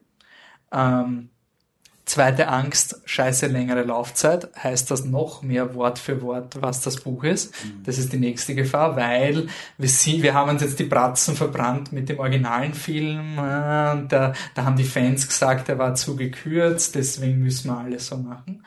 Und es gibt halt doch einen entsprechenden Bären, der relativ wichtig ist. Und das gescheit zu animieren, ich meine, Paddington können sie animieren, Vielleicht sind sie mittlerweile ganz gut im Animieren von Bären. Aber was ich mir frage, ist, wie sie das finanziell rentieren wird. Ob das wirklich funktioniert. Hm, naja, ich glaube, wenn du BBC bist, dann hast du gleich mal eine andere, einen anderen Markt. Ne? Weil du hast ja den ganzen englischsprachigen Markt allein mit deinen eigenen Sendern und kannst global Lizenzen verkaufen. Das ist ja immer der Vorteil, wenn wir in Europa irgendeine Serie machen, die aufwendig ist, müssen wir uns irrsinnig bemühen, dass wir die großen Märkte wie Amerika oder den englischsprachigen Markt oder auch den lateinamerikanischen Markt erobern können, weil die eh selber so viel produzieren. Mhm. Ja, aber umgekehrt kann das viel leichter ein globaler Hit werden. Ich finde die Idee, ähm, da Zeit zu haben, interessant. Die Fans am interessantesten, wenn man sagt, pro Buch eine Staffel. Das finde ich am tollsten, weil dann musst du eigentlich nicht nur eins zu eins das Buch machen, sondern dann musst du wirklich nachdenken, was ist denn eine Folge? Weil da musst du die kleinen Bögen pro Folge auch mhm. machen und du musst vielleicht Dinge dazu erfinden. Ja? ja? Und du hast Zeit für die Figuren. Das heißt, alles das, was eigentlich in meinen Augen diesen Film zum Scheitern gebracht hat, nämlich mangelnde Zeit, sich mit den Figuren zu beschäftigen, äh, zu hudeln zu müssen, weil man unter zwei Stunden nur Zeit hat. Das heißt, jetzt hacken wir eine Location nach der anderen ab, Dinge umzustellen, ohne dass Sinn macht. Das kannst du dann alles nicht machen, weil du brauchst ja pro Folge eine spannende Dramaturgie und den großen Bogen. Mhm. Und das würde ich eigentlich wahnsinnig spannend finden, zu adaptieren, zu sagen, ich zerlege jetzt nettes Buch in zehn Teile und dann habe ich zehn Folgen, sondern da wirklich eine eigene Seriendramaturgie zu machen, vielleicht irgendwelche Nebenfiguren einmal groß zu machen für ein, zwei Folgen, wenn Sinn macht. Meine, ich muss jetzt kurz meine Lieblingsszene, bei der ich am meisten geweint habe, weil sie nicht im Film so war wie im Buch zitieren. Das wäre sowas für die Serie. Dieser eine Moment, ähm, wo die, äh, wo die Lyra diesen, den Jungen findet, der vom Dämon abgeschnitten worden ist und der dann aber stirbt. Das ist ja im Roman, glaub, äh, im Film ist das eine andere Figur. Ja, sie haben zwei Figuren Sie haben zwei Figuren zusammengetan und er stirbt natürlich auch nicht. Ja. Mhm. Ähm, und das war für mich aber einer der stärksten Momente im Roman und es dauert zwei Seiten lang, diese Trauer um den und dass man den jetzt nicht einfach so bestatten kann, sondern ohne seinen Dämon, sondern dass man dem jetzt noch was mitgeben muss und sie nimmt eine goldene Münze, ritzt den Namen des Dämons ein, legt ihm diese Münze in den Mund, weil so haben sie es äh, auf dieser Uni oder am College auch immer gemacht. Das, das hat, da war, das ist richtig ein emotionaler Bogen. Mhm. Und das, sowas, ist die Chance für mich in einer Serie. Also ich bin sehr gespannt. Und ich glaube, wir sind jetzt zehn Jahre nach dem Film, nach dem ersten Golden Compass Film.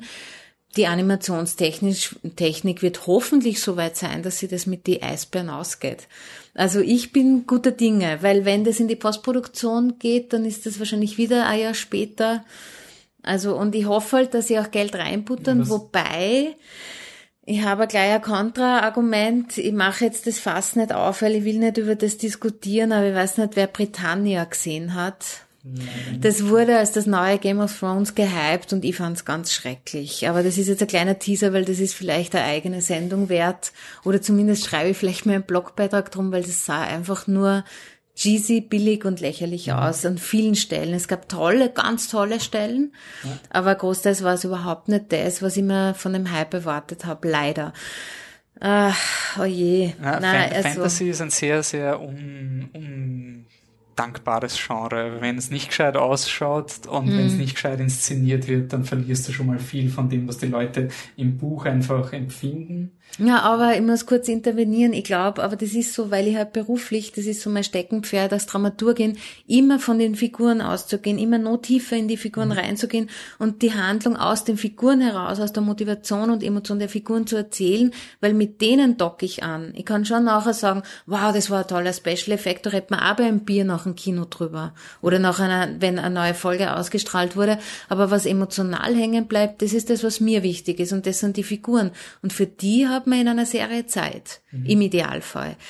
Deswegen setze ich jetzt einmal drauf, dass die, die Serie mehr aus den Figuren erzählen und nicht nur die Plothülle hinklatschen, die toll animiert ist. Und das kann das auffangen. Wenn man nicht so viel Geld hat, kann man vielleicht die, die animierintensiven Szenen ein bisschen runtertonen, weil man interessante Figuren mhm. hat, denen man genauso gern mit Leidenschaft folgt, weil sie wirklich was zu erzählen und zu sagen haben. Man, man müsste vielleicht ergibt, ich meine, ein Beispiel ist ja auch, dass bei Game of Thrones die Wölfe zum Beispiel eine komplett andere, also keine Funktion erfüllen in, in der Serie, weil mhm. es einfach produktionsmäßig nicht möglich ist. Und das haben sie irgendwann erkannt und gesagt, okay, schreiben sie nicht mehr Plot, wichtig, Punkt.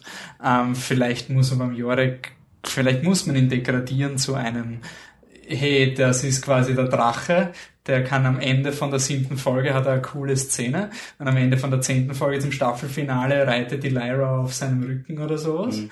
Das war's. Mhm. Und das tut wahrscheinlich dem Buchleser original weh aber man hat dann Lee Scoresby, der wichtiger wird oder so. Also es ist, ähm, das ist, glaube ich, wirklich, äh, es wird ziemlich spannend. Es könnten halt wirklich die Dämonen das Problematischere werden. Ja. Ich glaube aber, das werden sie durch Tiere machen. Ja. Ich glaube, das wird ein bisschen so ein, hey, sie hat halt eine Katze. Vor so allem, nachdem die, nachdem die Gespräche sehr privat sind, ähm, macht's nichts, wenn jetzt nicht ständig sich die Lippen von den Dämonen bewegen und so. Mhm. Ich glaube, bei den Dämonen ist das einfachste und billigste die telepathische Sprache. Mhm, ja. Dann mhm. macht man es einfach so, hey, du hast eine Bindung mit deinem Dämon, Punkt. Weil das ist ein Riesenbudget. Ich meine, es ist auch eines der coolsten Dinge am Film, diese Dämonenszenen. Die sind einfach so, das ist sowas, eins, es muss auf jeden Fall da sein, weil es ist so einzigartig und es ist so dieses Verkaufsargument der Welt. Aber ich glaube, für einen Produktionsprozess wird es sich darauf beschränken, dass ein Typ einen Adler auf seiner Schulter sitzen hat oder solche Sachen. Zumindest für die, für den weiten Teilen, für mhm. weite Teile von der Erzählung sozusagen. Und dann, wenn es wirklich wichtig ist, dann hoffentlich vielleicht ein bisschen Geld rein. Ich, hoffe, dass ein bisschen so ein, so ein Prestigeprojekt wird. Es mhm. gibt ja oft so diese, so, die, die Game of Thrones Serien, die nicht mehr finanziell rentabel sind, mhm. die quasi nur das Boot finanzieren, weil es die Prestige-Serie ist. Genau. Und ich hoffe, dass Goldener Kompass vielleicht sowas wird, weil es ist ein bisschen Harry Potter, du kannst mhm. Oxford machen, kannst ein bisschen so Nostalgie Harry Potter, aber nicht ganz Harry Potter und so, nur macht es keine Doctor Who-Effekte. Also, das ist wirklich so ein, bitte, bitte sucht euch gescheite. Doctor Who braucht keine gescheiten Effekte, weil darum geht's nicht. Ja, aber was ich mir eben wünschen würde, wäre eben statt die ganzen Effekte mehr Menschlichkeit, mehr Figuren ja. und auch vielleicht ein paar, ein paar Momente, das habe ich vorher auch schon kurz angedeutet, wo das sich nicht so ernst nimmt, ja, mhm. wo man mal lachen kann, wo man wer eine echt witzige Anmerkung macht. Das ist eben der Roman auch nicht so, mhm. aber das, das wäre so ein bisschen dieser, dieser britische Humor, der so ganz viel Charme entwickeln kann. Ja, dass man einmal einen komödiantischen Sidekick hat oder dass die Dämonen mal echt was Lustiges sagen, so sehr diese spritzige und, und so spritzige mhm. Dialoge, das würde ich mir, würde ich mir auch wünschen so und emotionale so Momente. Ist, bin ich dabei. Nein, nein, nein, wir machen das alles, alles im Maßen, aber wir haben es ein bisschen, das wäre schön. Thomas, deine Erwartungen an so eine Serie bist du noch? Ich habe tatsächlich jetzt erst erfahren, dass es eine Serie geben wird. Ich bin absolut begeistert. Ich habe vorhin schon irgendwann gesagt, äh, dieses Buch hat eine neue Chance verdient, verfilmt zu werden. Ich bin sehr zufrieden mit der Entscheidung Serie. Also ich bin ganz bei den Leuten, die sagen, Game of Thrones hat uns gezeigt, dass eine Serie mit mehreren Episoden, mehreren Staffeln oft die bessere Option ist, wenn es um Verfilmung geht. Ähm, ja, ich wünsche Ihnen viel Erfolg weil ich mir eine gute Serie wünsche und weil ich die echt sehen möchte. Okay. Gut, dann haben wir den Goldenen Kompass abgehandelt. So ist vorbei, der Goldene Kompass ist vorbei, Wahnsinn. Ähm, wie geht's weiter? Äh, Ines, ich hoffe, ich kann dich zumindest noch mindestens einmal dieses Jahr fürs Mikro zählen, zumindest sehr für Dark gern. Knight. Also das ah, ist sehr gern, ja. Auf jeden Fall im regulären Podcast-Programm wird es eine Dark Knight-Retrospektive geben die Dramaturgie von dem Film ist, glaube ich, ziemlich spannend. Ja. Wenn Leute dir folgen wollen, wo finden sie dich? Die finden mich äh, auf Facebook, Instagram, Twitter unter dem Handle at Ines H. Jufler und auf Snapchat unter, unter Ines H. A. E. in einem geschrieben. Ist wer von euch auf Snapchat? Ja. Oh, ihr versteht dieses tolle Medium einfach nicht. Das ist die beste App like ever. Ist es ähm, besser als Insta? Ja, natürlich. Kann Insta nicht ausstehen. Besser als Twitter? Na, anders. Thomas, wo bist du? Meine Website thomaskodner.webnode.at, äh, mein Instagram Thomas Kodner, mein anderes Instagram Chester Peace, zusammengeschrieben, underline official. Äh, Chester Peace arbeitet gerade an seinem zweiten Roman. Bitte fangt an, ihm zu folgen. Der zweite Roman wird ein Hammer, erscheint irgendwann im Laufe des Jahres. Ähm, Hat er mit dem ersten End of Time was zu tun oder ist das Standalone? nein, beides Standalone-Romane. Okay. Ähm, End of Time gibt's auf Amazon. gibt's nach wie vor auf Amazon zu kaufen. End of Time von Chester Peace. Ähm, für, für, fürs, fürs zweite Buch überlegt Chester Peace sogar, ob er sich nicht die äh, Buchhandelsrechte kauft, damit er auch in den normalen Laden mit seinen Büchern gehen kann.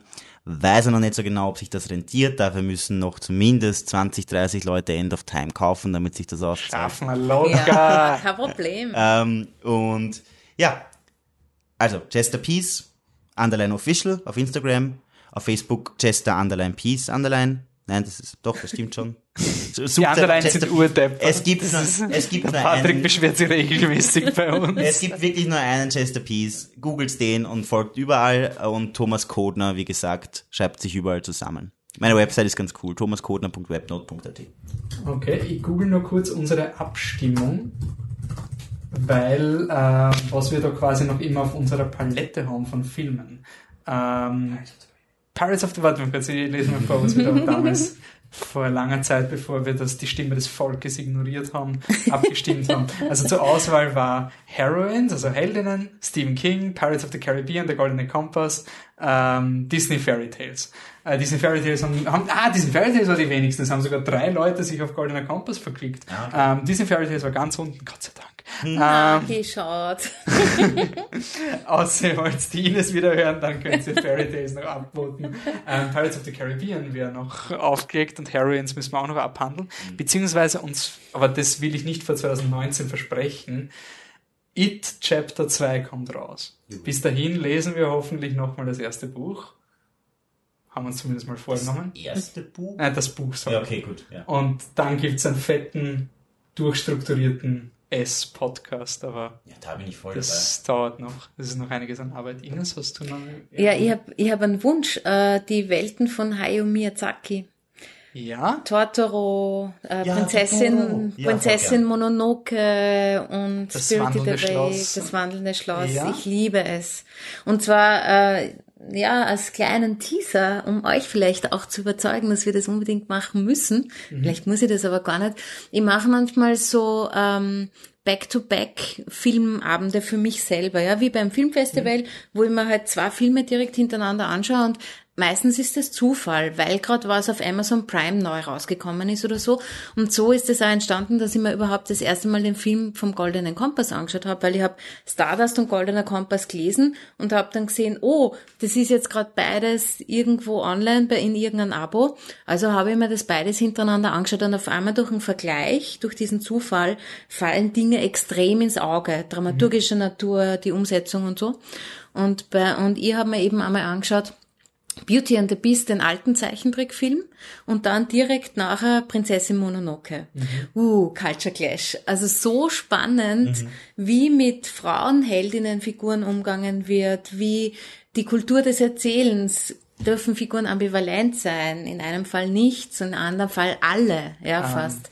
Aber Entschuldigung, jetzt greife ein ich zu weit vor. aber Aber ein super Double ich Feature, was zu lang dauert, Ja. wäre Prinzessin Mononoke und Avatar.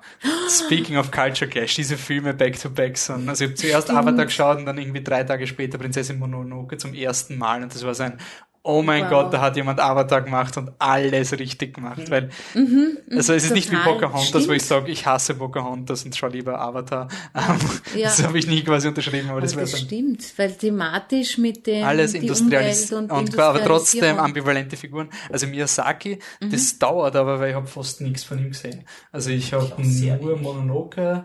Es Äh, läuft auch auf keinem oder auch sogar zum Streamen, glaube ich, habe ich es weder auf Amazon Prime, also auch zum Kaufen und Leihen und Streamen Sie sind doch recht nicht gesehen. im europäischen Und- Sprachraum außerhalb des nerd Ja, also ich habe mir die also so- DVDs gekauft halt jetzt, weil weil zum zum legalen Stream gibt es sie nicht. Na, also es ist wirklich, das bin ich auf jeden Fall dafür, dass wir das machen, weil das sind, ähm, das hat schon einen Grund, warum die, die Pixar-Filmemacher jedes Mal Miyazaki referenzieren, wenn sie gefragt werden, was ihre Inspiration Mhm. ist. Also Worldbuilding und Storytelling ist da, glaube ich, Sehr super. recht gut. Also Miyazaki wird auch ins Auge passen. Den, den könnten wir Yay. schneller schaffen als unseren, ähm, unseren äh, It-Podcast. Fluch der Karibik kommt aber auf jeden Fall. Ja. Also Fluch der Karibik kommt. Die, eine der besten, konsistentesten Filmtrilogien überhaupt. Und wenn das nur dann kommt, wenn wir uns zu zweit hinsetzen, der Wolfi und ich, uns betrinken, die Filme schauen und dabei, Filme und dabei erzählen, warum er so cool ist. Das sind die besten. Wir Warum das, was wir gerade sehen, so cool Wir ist. können gern einen 9 Stunden Audiokommentar live zu Fluch der Karibik machen, ist mir so wurscht. Ähm, aber wirklich, ganz ehrlich, Fluch der Karibik ist der einziges Franchise, wo ich wirklich so das Bedürfnis habe, so alle zwei Jahre, ich muss die jetzt back-to-back schauen. Das, das, die, Tri die Trilogie, weil es gibt nur drei Filme, ist super. Gut, dann reicht's für heute. Flip the Trucks sind, seid ihr eh, wisst ihr, wo wir sind, flipthetruck.com, überall ohne Unterstriche, außer auf Twitter, da ist immer flip unterstrich der unterstrich truck, weil es gibt schon einen Flip the Truck, das seit weiß ich wie viele Jahren nichts mehr postet. Irgendwann werden wir ihn vielleicht verklagen. aber er wird nicht reagieren, wenn er nichts schreibt, das ist eh schon wurscht. Äh, auf Snapchat sind wir noch nicht, aber auf Instagram gibt's uns mit coolen Stories, die die Anne postet, weil ich bin zu alt für Instagram. Wie die Ticketverkäuferin mir gesagt hat, ich schaue au- deutlich älter aus als 27. Ich war zu dem Zeitpunkt erst 27. Es hat im Herzen wehgetan. Das ist gemein.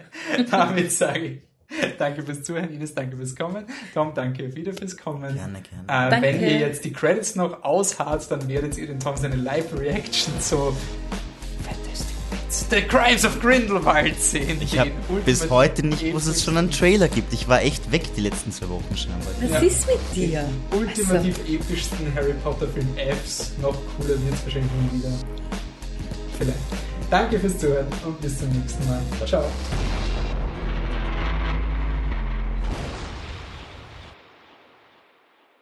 Cursed Child of Grindelwald. Okay, du musst den Anfang faken. Sag das vielleicht auch, dass du den, wer du bist, was du magst Okay. und dass du den Anfang gerade fakest. Nimmst du schon auf? Na, ja, es rein einfach. Soll ich schon anfangen? Okay. Hallo, ich bin Thomas, ihr kennt mich aus dem fantastischen Podcast und ich sehe jetzt zum ersten Mal den Trailer zu Fantastic Beasts, The Crimes of Grindelwald. Ey! Hui! Hogwarts. Sehr cool. Wieso können die da you,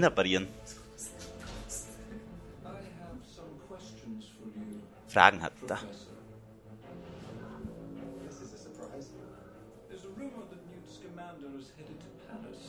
Oh. Wieso war Dumbledore in Verteidigung gegen die dunklen Künste Klassenzimmer unterrichtet Verwandlung übrigens? Dumbledore ist scharf.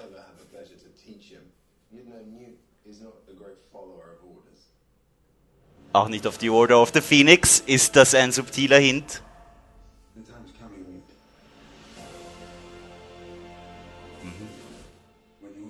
Side. Okay, okay, okay. Jeez. Der Muggel freut sich, das ist toll. Was ist das? Was ist das? Achso, wir können ja Bobaton sehen, gell? Wenn wir nach Frankreich gehen. Das kommt mal jetzt erst. Okay. Ist das der. Was war das der Dingenskirchen? Aus dem ersten Teil, der gestorben ist und der doch nicht gestorben ist?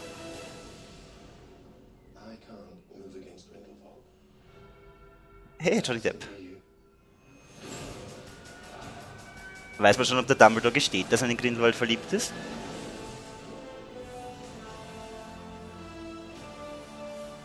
Kommen die Wörter Deathly Hallows in dem Film vor?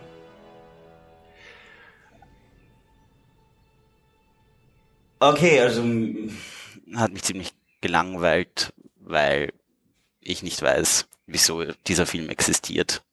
Aber Dumbledore ist scharf. Soweit. Gut. Juhu. Sonst Eindrücke? Äh, Hogwarts wiedersehen ist lustig. Ich verstehe immer noch nicht, äh, wieso. Timeline-mäßig muss ich überlegen, ob das alles zusammenpasst. Ähm, und wieso unterrichtet Dumbledore Verteidigung? Nur weil die Film, nur weil die Filmezuschauer Verwandlung nicht kennen, oder was? Okay. Bitte erklären.